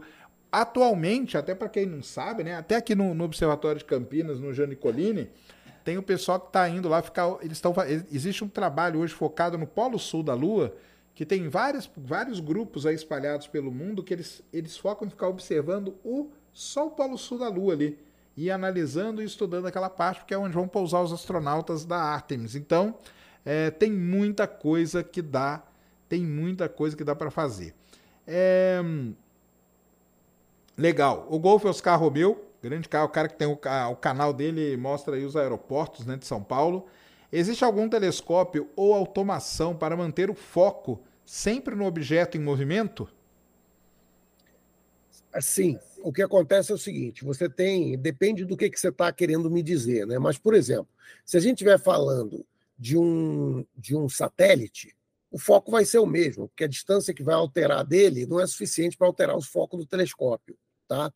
Mas os telescópios, eles têm focalizadores automáticos. Então, por exemplo, se durante a noite o telescópio se deforma e sai do foco, se você muda o filtro e o filtro tem um foco, eles têm softwares, né? Que você roda no computador e que ele faz o foco automático para você. Isso existe. Não é assim baratinho, mas existe. Então existe tudo, existe. Hoje existe equipamento para quase tudo, né? Então é, é, é, é muito interessante isso. Ó, o Hector Manfred, boa noite, Sérgio Cacela. Eu tenho um refrator 770 milímetros. Então é 70 milímetros de diâmetro, 700 de distância focal. E uma certa vez fiquei três horas na laje de casa até conseguir ver Saturno de forma nítida. Minha mãe quis me matar. Mas é isso. É assim que... Não tem jeito. A astronomia é isso, pessoal. Ela, ela traz toda essa questão de paciência e tal. É... Vamos ver aqui mais. Hoje em dia a NASA olha muito para os amadores, isso mesmo. Existem vários projetos de ciência cidadã. Hoje isso é muito forte, muito em todos os congressos aí de, de, da Sociedade Astronômica Americana e tal. Você tem uma seção lá de ciência cidadã, que é isso aí, não só usando aplicativos, usando sites que a gente tem, que eu já falei para vocês, mas usando também a telescópios, tá? Então, pelo mundo afora aí. É... Deixa eu ver se tem mais alguém. Então, pessoal, ó. Até para liberar o Cacela, que vai ficando tarde, é o seguinte, ó. Até as 11h59, hoje, 497, o link tá aí, ó. Cris, coloca aí no chat novo pra galera. O link está aí, 497 reais. Você vai ter o curso e vai ter de graça o curso de montar seu telescópio. Então você vai poder aprender na, na teoria e aplicar ali na prática e montar um telescópio. São dois projetos, um para telescópio refrator, um para refletor. Você entra lá que vai ter tudo direitinho. A partir de amanhã, o curso passa a ser 697 e o de montagem 197. Então é um baita de um desconto para você. 497, você vai levar os dois cursos até 11,59. Além disso, vai fazer parte do nosso grupo lá de WhatsApp, onde o pessoal conversa, troca experiência, posta foto, um ajuda o outro, e aí essa comunidade vai sempre crescendo. Porque, como eu falo, cara, não deixe seu telescópio encaixotado, não deixe ele em um canto, não use ele como cabide, por menorzinho que ele seja, por mais timidozinho que ele seja, você vai conseguir fazer muita coisa legal. E às vezes você vai que você ganha um telescópio grande que você não sabe nem o que fazer com ele. Você está às vezes com uma máquina fabulosa na mão e não sabe, então venha fazer o curso. Mesmo porque depois também, no final, você vai poder fazer o seu telescópio caseiro ali. Olha que legal. Isso é muito legal mesmo, tá? Tiago Barbosa, aluno novo aqui, eu tenho um, um STL 130mm Go 2. Quais, quais suas qualidades? Pô, só de ser Go 2 já é uma boa qualidade, hein? é um telescópio legal para você observar tanto visualmente quanto usar para fotografias, né? Então é um telescópio legal, acho que é um, é um telescópio para começar muito legal. Sim, muito bom. Pô, para começar é excelente. Então, vão lá agora, é... se inscrevam. Todos os grupos de WhatsApp que eu participo só dá. Não, o nosso não, cara. Nosso grupo ele é bem tranquilo, o pessoal adora, o pessoal conversa. É, aí é uma diferença. A comunidade da, da galera que usa telescópio, que tem telescópio, faz observação, é um pessoal muito legal. É um ambiente muito colaborativo. Por mais diferença que você possa ter com a pessoa, é um ambiente colaborativo. Todo mundo está ali para ajudar o outro, para melhorar, pra, ó, dar uma dica. Pô, eu já usei isso aqui, não deu certo, cara. Aí o outro fala, ah, pô, eu tô querendo comprar tal coisa. Cara, não compra, que eu já comprei isso aí, não, não fez nada, não fez diferença nenhuma. E, ah, isso aqui, ó, compra isso aqui no lugar que aí vai te ajudar. Ah, mas eu quero tirar foto. É muito legal, é o dia inteiro, não para um segundo, né? Esses grupos aí, eles não param um segundo, tá? É o tempo todo pessoal dando dica e se ajudando. E isso é que é muito legal. Beleza? É... Eu dou aula eu dou aula, mas como se fosse um porão mesmo, tá? Jordano, não esqueci do, do desafio não, cara. Você tá no curso, para quem não sabe, ó, o Jordano Bruno aqui, ó, eu desafiei ele porque ele falou que ele tem um telescópio 200 milímetros que ele não usava porque ele estava no centro de São Paulo, sei lá, aqui no centro, né? Lá no meio da cidade. E eu falei para ele que eu vou lá na casa dele nós vamos fazer uma observação, fazer uma imagem Quiçá até a gente faz uma live da sua casa, cara, mostrando como que você pode usar seu telescópio no centro de São Paulo. É, tá? É, no, no, centro de São Paulo. Quem for de São Paulo, fica aí meu desafio, tá? Porque muita gente fala assim, ah, não consigo usar porque eu moro numa grande cidade. Consegue, cara. Tem muita coisa. É aquilo que a gente fala, né, Cacela? Tem determinadas coisas que você vai observar que a poluição luminosa não vai nem fazer diferença para você, cara, tá? Tem outros que vai, mas tem, muito, tem coisas que não vai. E você consegue, Lua, Júpiter, Saturno, conjunção planetária, coisas mais brilhantes, nebulosas, galáxias, coisa mais, mais é, aglomerados. Então, você tem coisa pra caramba pra você. Sim, você vai perder uma vida. Só, só fazendo isso, tá? É, o universo é grande, né? É, o universo é grande. É, manda um telescópio para ele ficar ao vivo de que tal. Cara, meu sonho era ter um telescópio ao vivo direto. Eu até perguntei pro Cacela, né? Mas lá, por exemplo, ele tá lá em Brasília, o tá céu tá nublado. aqui agora, tá chovendo, pô. Entendeu? Então, assim, isso é legal da astronomia. Ela te ensina essas coisas também. Primeira coisa que eu falo sempre, ela te ensina a lidar com a frustração. Às vezes o pessoal viaja, atravessa o mundo para ver um negócio, chega lá, tá chovendo, cara. Você não tem o que você fazer. Você pode ficar bravo, nervoso, quebrar tudo, você não vai mudar nada, tá? Não vai mudar nada. E às vezes tem épocas do ano. Então, dependendo de onde você mora, você já tem noção que tem uma época do ano, cara, que não dá nem para abrir o observatório. O Castelo lá sabe bem, ele vive esse Agora, drama aí. Essa época aqui tá chovendo aqui direto. É, isso não, mesmo. A gente tem até aquela lenda, né, Sérgio? Que é o seguinte, eu estava até outro dia no meu grupo lá, a gente brincando, que é o seguinte, já estava nublado há três meses. Aí um colega falou assim: Cara, eu acho que a gente tem que pegar um telescópio e jogar em sacrifício para os deuses para o tempo abrir. Porque, porque o negócio aqui tá feio, entendeu? Tá chovendo o tempo todo. Outra que tem é a maldição do telescópio novo. Então fiquem tranquilos. Isso aí tem. Quando Isso fica tem assim um mês nublado, é porque alguém comprou um telescópio grande ali nas redondezas, entendeu? A maldição do telescópio é seríssima. Por isso que eu tenho medo de ir em evento que tem muito astrônomo reunido. Eu tenho muito medo. Porque isso aí atrai. o, o cara, o Promobold aqui, tem um telescópio MIDI ETX 125 com GoTo. Legal. Mas quando usa o GoTo, parece que está com o polo invertido. Sim, provavelmente. Porque você tem que ajustar. Então, por exemplo, esses telescópios tipo o, o, o ETX, né, 125, esse é um Maxutov, né?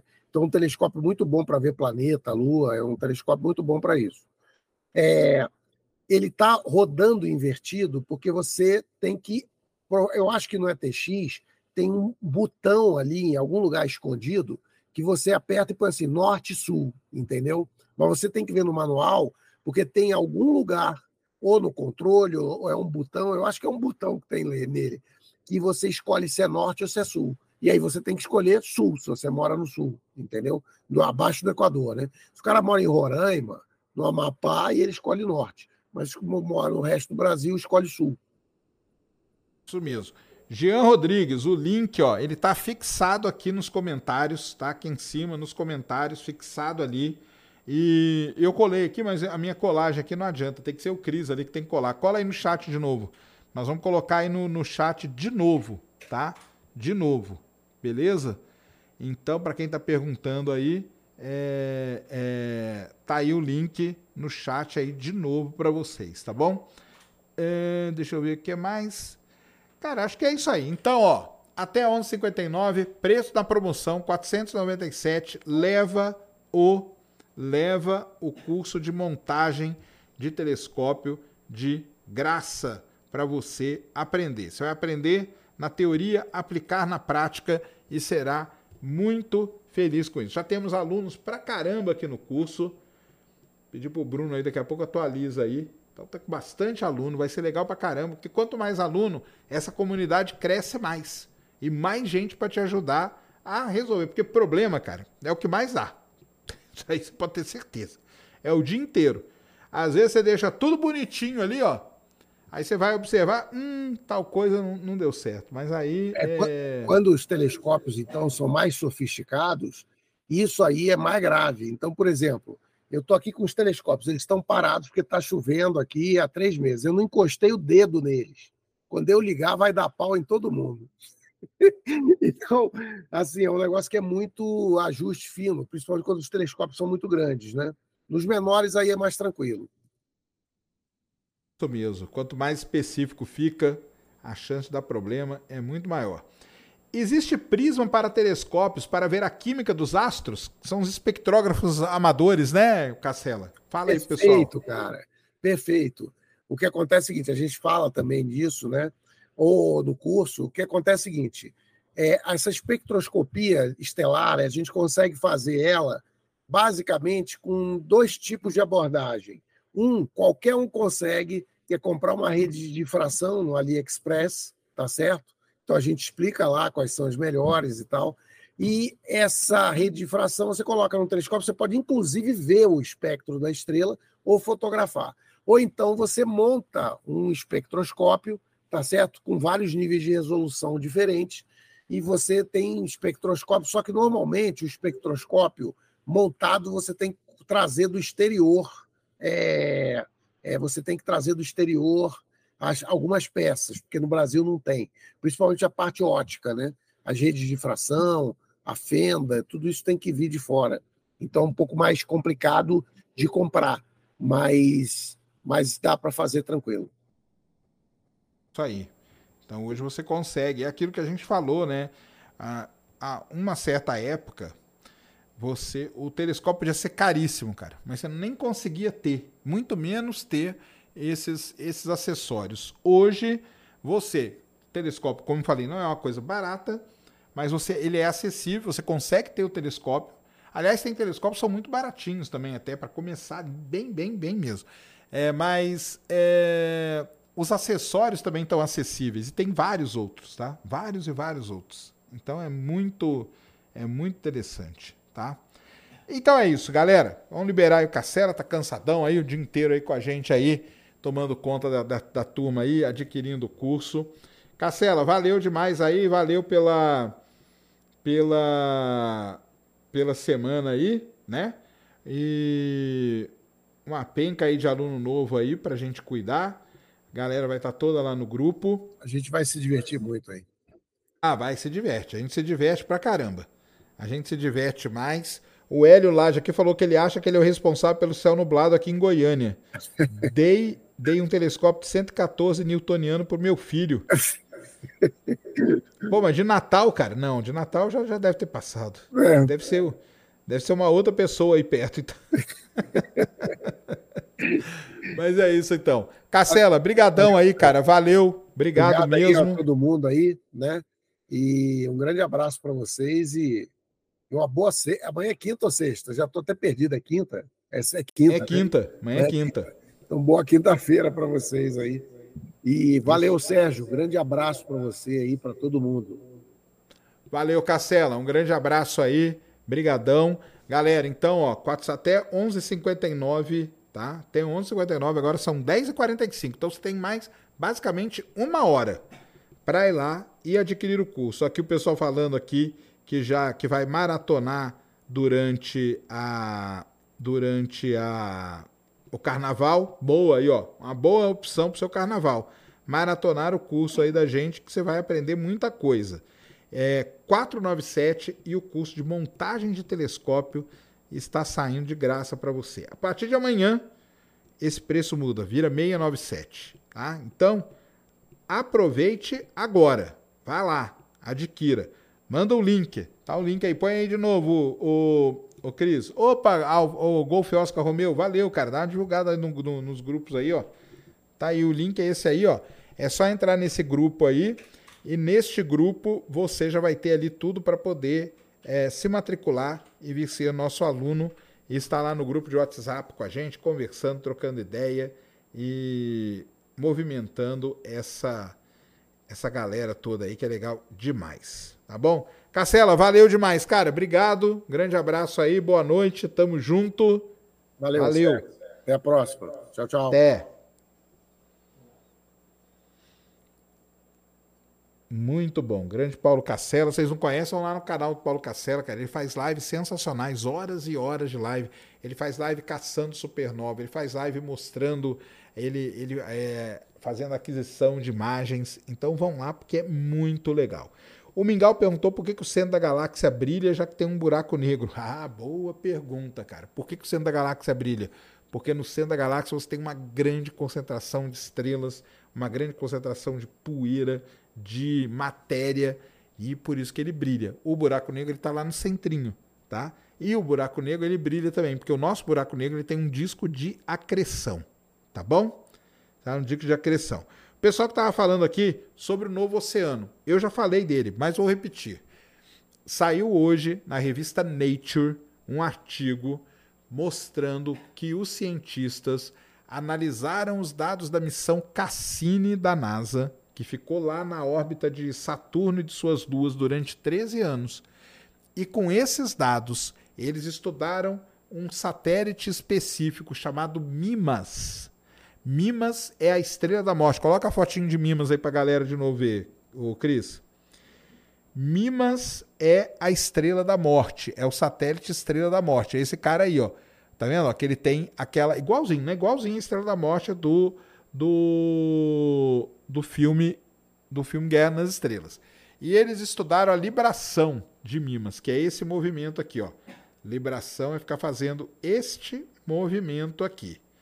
Quando eles pegaram os dados desse movimento, sabendo a densidade, a massa, o tamanho de Mimas e modelaram, eles chegaram à conclusão de que no interior de Mimas, para sofrer esse movimento, tem que ter um oceano. Então esse que é o novo oceano do sistema solar para quem está aí. O link. Galera, aqui em cima, ó, aqui em cima, Ciência Sem Fim, tem um negocinho azul aqui, ó. Estão vendo o negocinho azul? Ali, é só você clicar ali, tá? O link tá ali, ó. O link tá ali. Tá? Grande Hélio, virou aluno aí. Valeu, valeu. Não é esse mi, esse aí é outro, cara. Não é esse mi. não é esse mi, mas não. O A-Ray Dá para carregar os foguetes com a energia das estrelas ou não? Com a energia das estrelas, a gente recarrega, né? Energia solar, né? Agora eu sei que você está perguntando, cara. Não tem como. Isso aí que você está perguntando é a famosa, é a famosa civilização de Kardashev, né? De usar a energia toda da estrela a seu favor. Nós, isso aí é Kardashev 2, né? Nós não somos nem Kardashev 1 ainda que usa o planeta todo. Beleza? É, vamos ver aqui. Se tiverem mais perguntas aí, vão mandando. Ah, o Golf Oscar Romeo, a minha pergunta sobre automação seria pelo fato de tentar registrar por alguns minutos ou horas a Lua, sem precisar seguir a Lua. Mas... Não, então, aí você, o Golf Oscar Romeo, existe a montagem motorizada, cara, tá? Tem duas coisas a montagem ela pode ser motorizada. O que é uma montagem motorizada? Você põe o telescópio aqui, liga um motorzinho e fica travado na Lua. E ele vai seguindo a rotação da Terra com a Lua travada nele. Aí você liga no seu computador e aí você consegue ficar transmitindo, cara. Ainda mais você aí que tem essas câmeras especialíssimas aí, que a sua transmite os aeroportos, você coloca ali, então você tem que comprar uma montagem motorizada. Isso é uma coisa. E o que é uma montagem com GoTo? Como o nome já diz, né, Go-To é uma montagem que você ele, ela vem com tipo uma calculadorona assim, ó. Você dá para ela o objeto e a montagem sozinha ela vai até o objeto e depois começa a seguir ele, tá bom? Então tem sim, cara. tá? Você compra uma montagem motorizada. Só que aí ela tem que estar de acordo com o seu telescópio, beleza? Tá aí, ó, já Kaique, a mesma coisa. Existe algum telescópio que segue algum objeto automaticamente? Não é o telescópio que segue, é a montagem que faz ele seguir, tá bom? Sérgio, esse novo oceano, o James Webb já tentou observar bioassinaturas? Não consegue, tá, cara? Ele não consegue. Por que, que ele não consegue? É o seguinte: o James Webb ele não foi feito para isso, né? Só isso. Sérgio, tô sumido. A NASA quer confiscar Starship? Não, a NASA não. Quem quer confiscar Starship é o DOD, o Departamento de Defesa americano e vai confiscar, cara. Se eles quiserem confiscar, eles chegam ali, aí não tem bilionário, aí é onde o bilionário chora e a mãe não vê, tá? É, mas explica como esse Mimas surgiu. Mimas é um satélite capturado, tá? É, e por que, que ele se movimenta? E como ele se movimenta? Todos esses objetos, cara, todo objeto, a Lua tem libração, esse movimento aqui. Então todo objeto tem esse movimento, é um movimento é, intrínseco do objeto, tá? Qual o melhor instrumento, instrumento para navegação astronômica? Bom, Marina, aí você me pegou, hein? Para navegação astronômica, tem lá, né? Tem as sextantes, quadrantes, né? Mas hoje tem tudo mais moderno. Varginho tá puto, já foi amassado, mostrar a bunda dele, chacoalharam ele. Mas o, Anderson, o Varginho é meu amigo aqui, ó. Grande Varginho. Você tá bravo, Varginho? Fica bravo não, cara, tá? Você tá aqui para ajudar a gente. O curioso interir o que é um pulsar e do que ele é feito. Boa pergunta, cara. Então, o que é um pulsar? Então é o seguinte: quando você tem uma estrela que tem no mínimo oito vezes a massa do Sol, ela é oito vezes mais massiva do Sol que o Sol ela acaba a sua vida como uma supernova. Ela explode como uma supernova. Beleza? Ela explodiu, vai sobrar um caroço dela. Aquele caroço dela, se ele tiver menos que três vezes a massa do Sol, vira uma estrela de nêutrons. Mais do que três vezes a massa do Sol, vira um buraco negro. O que, é um pulsar? O pulsar é uma estrela de nêutrons, ou seja, resultado de uma explosão de supernova, que gira e é altamente magnetizado. Gira rapidamente e fica altamente magnetizado. E por conta disso, começa a emitir pulsos com uma precisão muito impressionante. E aí, por isso que a gente chama de pulsar. Beleza? Já sou aluno do curso telescópio. Prazer enorme aprender com vocês. Estamos junto aí, Tiago Santos, virou nosso aluno. Sacane, tem um amigo russo, ex-KGB, fala espanhol e inglês. Gostaria de fazer contato, fazer conteúdo? O cara, é, cara é ex-KGB, cara? Tá doido, tô fora, né? É... Deixa eu ver aqui quem mais tem pergunta. Esse ET na mesa é palmeirense? Qual? Esse aqui é, ó. Esse aqui é o Juquinha Palmeirense e o Varginho, tá? São meus companheiros de live aqui. O Everton, recomendo um livro. Tô lendo Recomendação Sul, Mundo Assombrado pelos Demônios. Tá aí, ó. Mundo Assombrado pelos Demônios é um belíssimo livro, cara. Leia qualquer livro do Carl Sagan. O Pálido Ponto Azul, Cosmos. Tem o. Eu tô lendo dois livros, o do Elon Musk e do LeBron James. Eu falei hoje na live pra galera, tá? É... Varginho Pitbull alienígena. Ai, ai, não é não, cara. Não é não. Deixa eu ver o que mais. Somos a civilização mais avançada do universo, continuamos limpando em busca. É, exatamente. Nós somos a, não só a mais avançada, como a menos também. Nós somos a única, tá?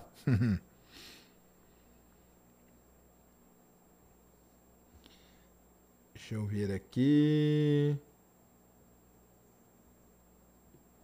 Sérgio, como você lida com uma vida que pensa em evento daqui milhões de anos, sendo que nossa vida racional dura menos que isso? Então, né, Marco Gouveia, essa aí é, é, é, o drama nosso, né? Por isso que tem as famosas crises existenciais, né? Como diz um amigo meu, nós nunca estamos na véspera de alguma coisa. Nunca é amanhã. É sempre daqui não sei quantos mil anos, milhões de anos, milhares de anos e tal. E é assim mesmo, não vai fazer o quê, cara? Não tem, não tem outro jeito, tá? Sérgio, e a explosão solar de que estão falando? É porque essa. Ontem, né, eu ia falar essa noite, a pessoa falou, ué, o sol explodiu de noite? Sim, era de noite, tá? Que era de noite aqui pra gente. Teve uma, uma explosão solar no sol aí, que ela gerou, ela, ela fez, ela arrebentou uma proeminência que a gente chama. Ela é bem bonita, mas não tem nada, problema nenhum, cara, porque ela tá apontada pro outro lado até, eu acho, tá? Hum... Sérgio, porque querem confiscar a SpaceX? Não é querem confiscar a SpaceX, não, cara. O DoD, ele quer usar a Starship para lançar coisa deles. Então ele vai confiscar a Starship e vai falar, ó, nós vamos usar para isso aqui, tá bom? Não é confiscar a SpaceX, não, tá?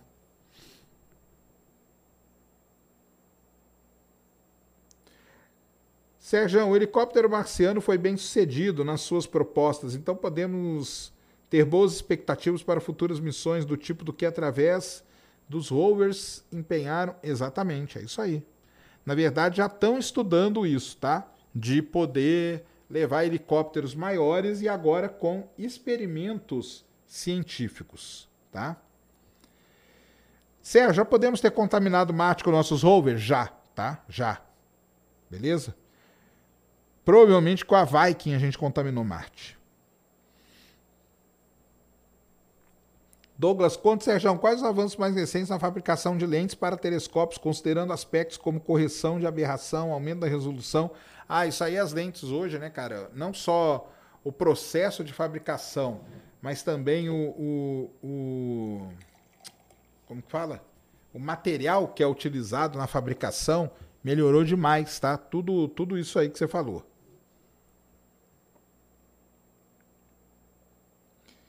E os astronautas que não conseguem voltar, alguma novidade? Então, Monkey, na verdade, eles estão voltando já. Hoje de tarde, hoje era de manhã, ainda era meio-dia, né? 11h20, na verdade, foi a hora que eles desacoplaram, agora que eu lembrei.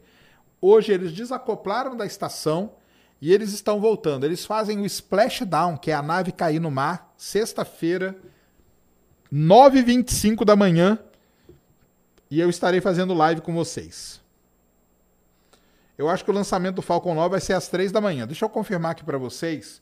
Primeiro você vai ter, né? Primeiro você vai ter. Porque já sabe que o negócio tá feio. Tanto na Flórida como em Vandenberg. Tanto na Flórida como em Vandenberg, o negócio não tá fácil, não. Então deixa eu ver aqui se se vamos ter se vamos ter lançamento. Sim, então, ninguém falou nada ainda, né? Mas. Ninguém falou nada ainda do, do lançamento. O lançamento está marcado para as 3h33 da manhã. Tá? Esse é o horário. Deixa eu ver aqui se na, na, a SpaceX aqui está falando alguma coisa. Ele está marcado originalmente o lançamento da missão PACE, ou PACE, como tem gente falando, ele está marcado para as 3h33 da manhã. Ó, a SpaceX não falou nada, tá? A SpaceX não falou nada. Mas no site da NASA, se você for lá, está lá marcado para 3h33 da manhã, a hora do lançamento da missão PACE. Então, assim, é, tudo bem que é cedo ainda, né? Mas tá aí, ó, 3h33 da manhã. Tá marcado. A live na NASA começa a partir das 2h45, tá? Então vamos ver porque isso é uma missão da NASA. Então é NASA junto com o SpaceX, tá? É NASA, a missão é da NASA e o foguete que vai lançar é o Falcon 9. Então se a NASA abrir a live, né, pode ser que tenha ou não também. Pegar aqui o Bruno Medeiros mandou cincão. Se a gente contaminou Marte e a gente descobrir vida milhares de anos, pode ser invalida a descoberta sim. Então, não é que já contaminou, cara. Muito provavelmente a gente já contaminou Marte, tá? Invalida totalmente.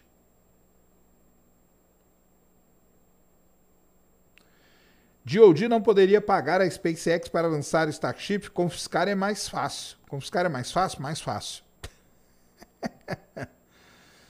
O que você achou do movimento que deu certo, o, o experimento da fusão? Achei sensacional, cara.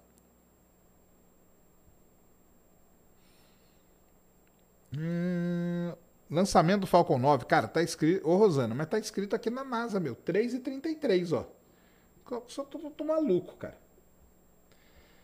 A live na, na NASA começa 2h45. Ó, faltam 3 horas e 44 minutos para começar a live na NASA, tá?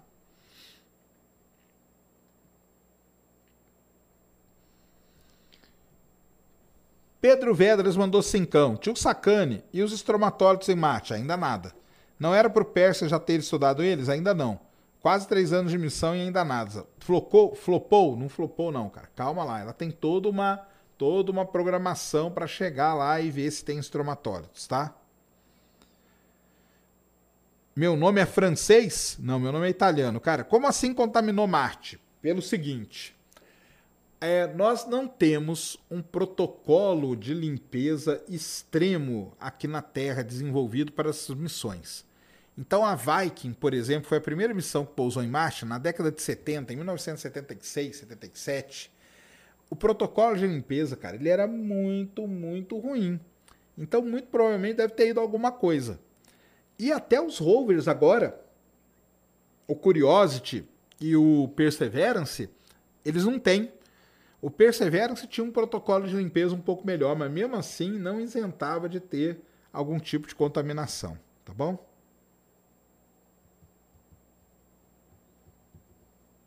É...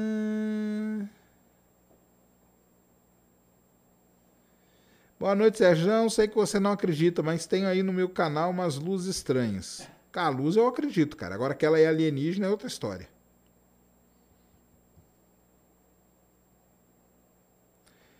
O que você acha daquele menino que fez vídeo para os rios no Instagram ensinando física? O que eu acho dele? Eu não acho nada. Mas ele vai contar aqui pra gente o que ele acha. Nós já convidamos ele, tá? Ele tá vindo aí o Domingos, grande Domingos. Tá? Falei que eu não acho nada de brincadeira. Domingos vai vir aqui. E nós vamos trocar uma ideia, vai ser muito legal, tá? Os vídeos que ele faz são sensacionais mesmo, cara. Mesmo, tá? Então, vocês pediram, estão aí atendendo a pedidos. O Domingos vai estar aqui no Ciência Sem Fim já já. Tá bom? Acho que é isso, né? Falamos bastante, falamos bastante notícia, falamos bastante do curso do telescópio, que é muito importante. Tá? Então, ó, já sabe, até 11h59 o curso tá por 497. Tá? 497 até 11h59. A partir de amanhã, 697 e mais 197 o de montagem telescópio, que você vai ganhar hoje, se você fizer sua matrícula agora. Vai lá, ó Falta menos de uma hora para acabar. O Domingos é demais, o Brunão Souza está falando aqui, é demais mesmo, tá? Menos de uma hora para você aproveitar a promoção 497. Tá bom? É isso? Cris, só joga aí o, o link de novo. O link está na descrição. Eu colo aqui, mas o meu não vai como link. O link está na descrição, está aqui, ó, fixado aqui no topo dos comentários. Tá bom?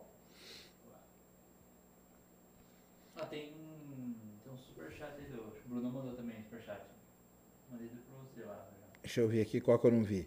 O Pedro Vedras, esse aqui eu já vi, do Estromatólito. O Bruno Medeiros, se a gente contaminou, já li. O Brunão Souza, Serjão Tossum, isso que eu já tinha lido. O Igmar, nunca tive telescópio. Cara, acho que eu já li, sim. Eu li todos. Li todos. Li todos. Li todos, sim.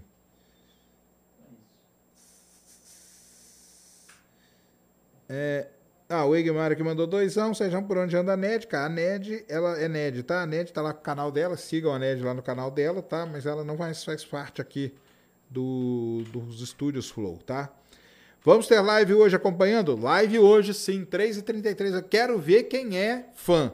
Quem é fã, vem às 3h30 da manhã comigo, tá? Quem é fã, vem às 3h30 da manhã comigo. Então é isso aí. Galera, amanhã, grande pena vai estar tá aqui Vamos falar muito de inteligência artificial, é, programação. Além disso, vamos falar do podcast do Pena, que é muito legal, que é meio um, for, um For All Mankind brasileiro, tá? Para quem não conhece. É...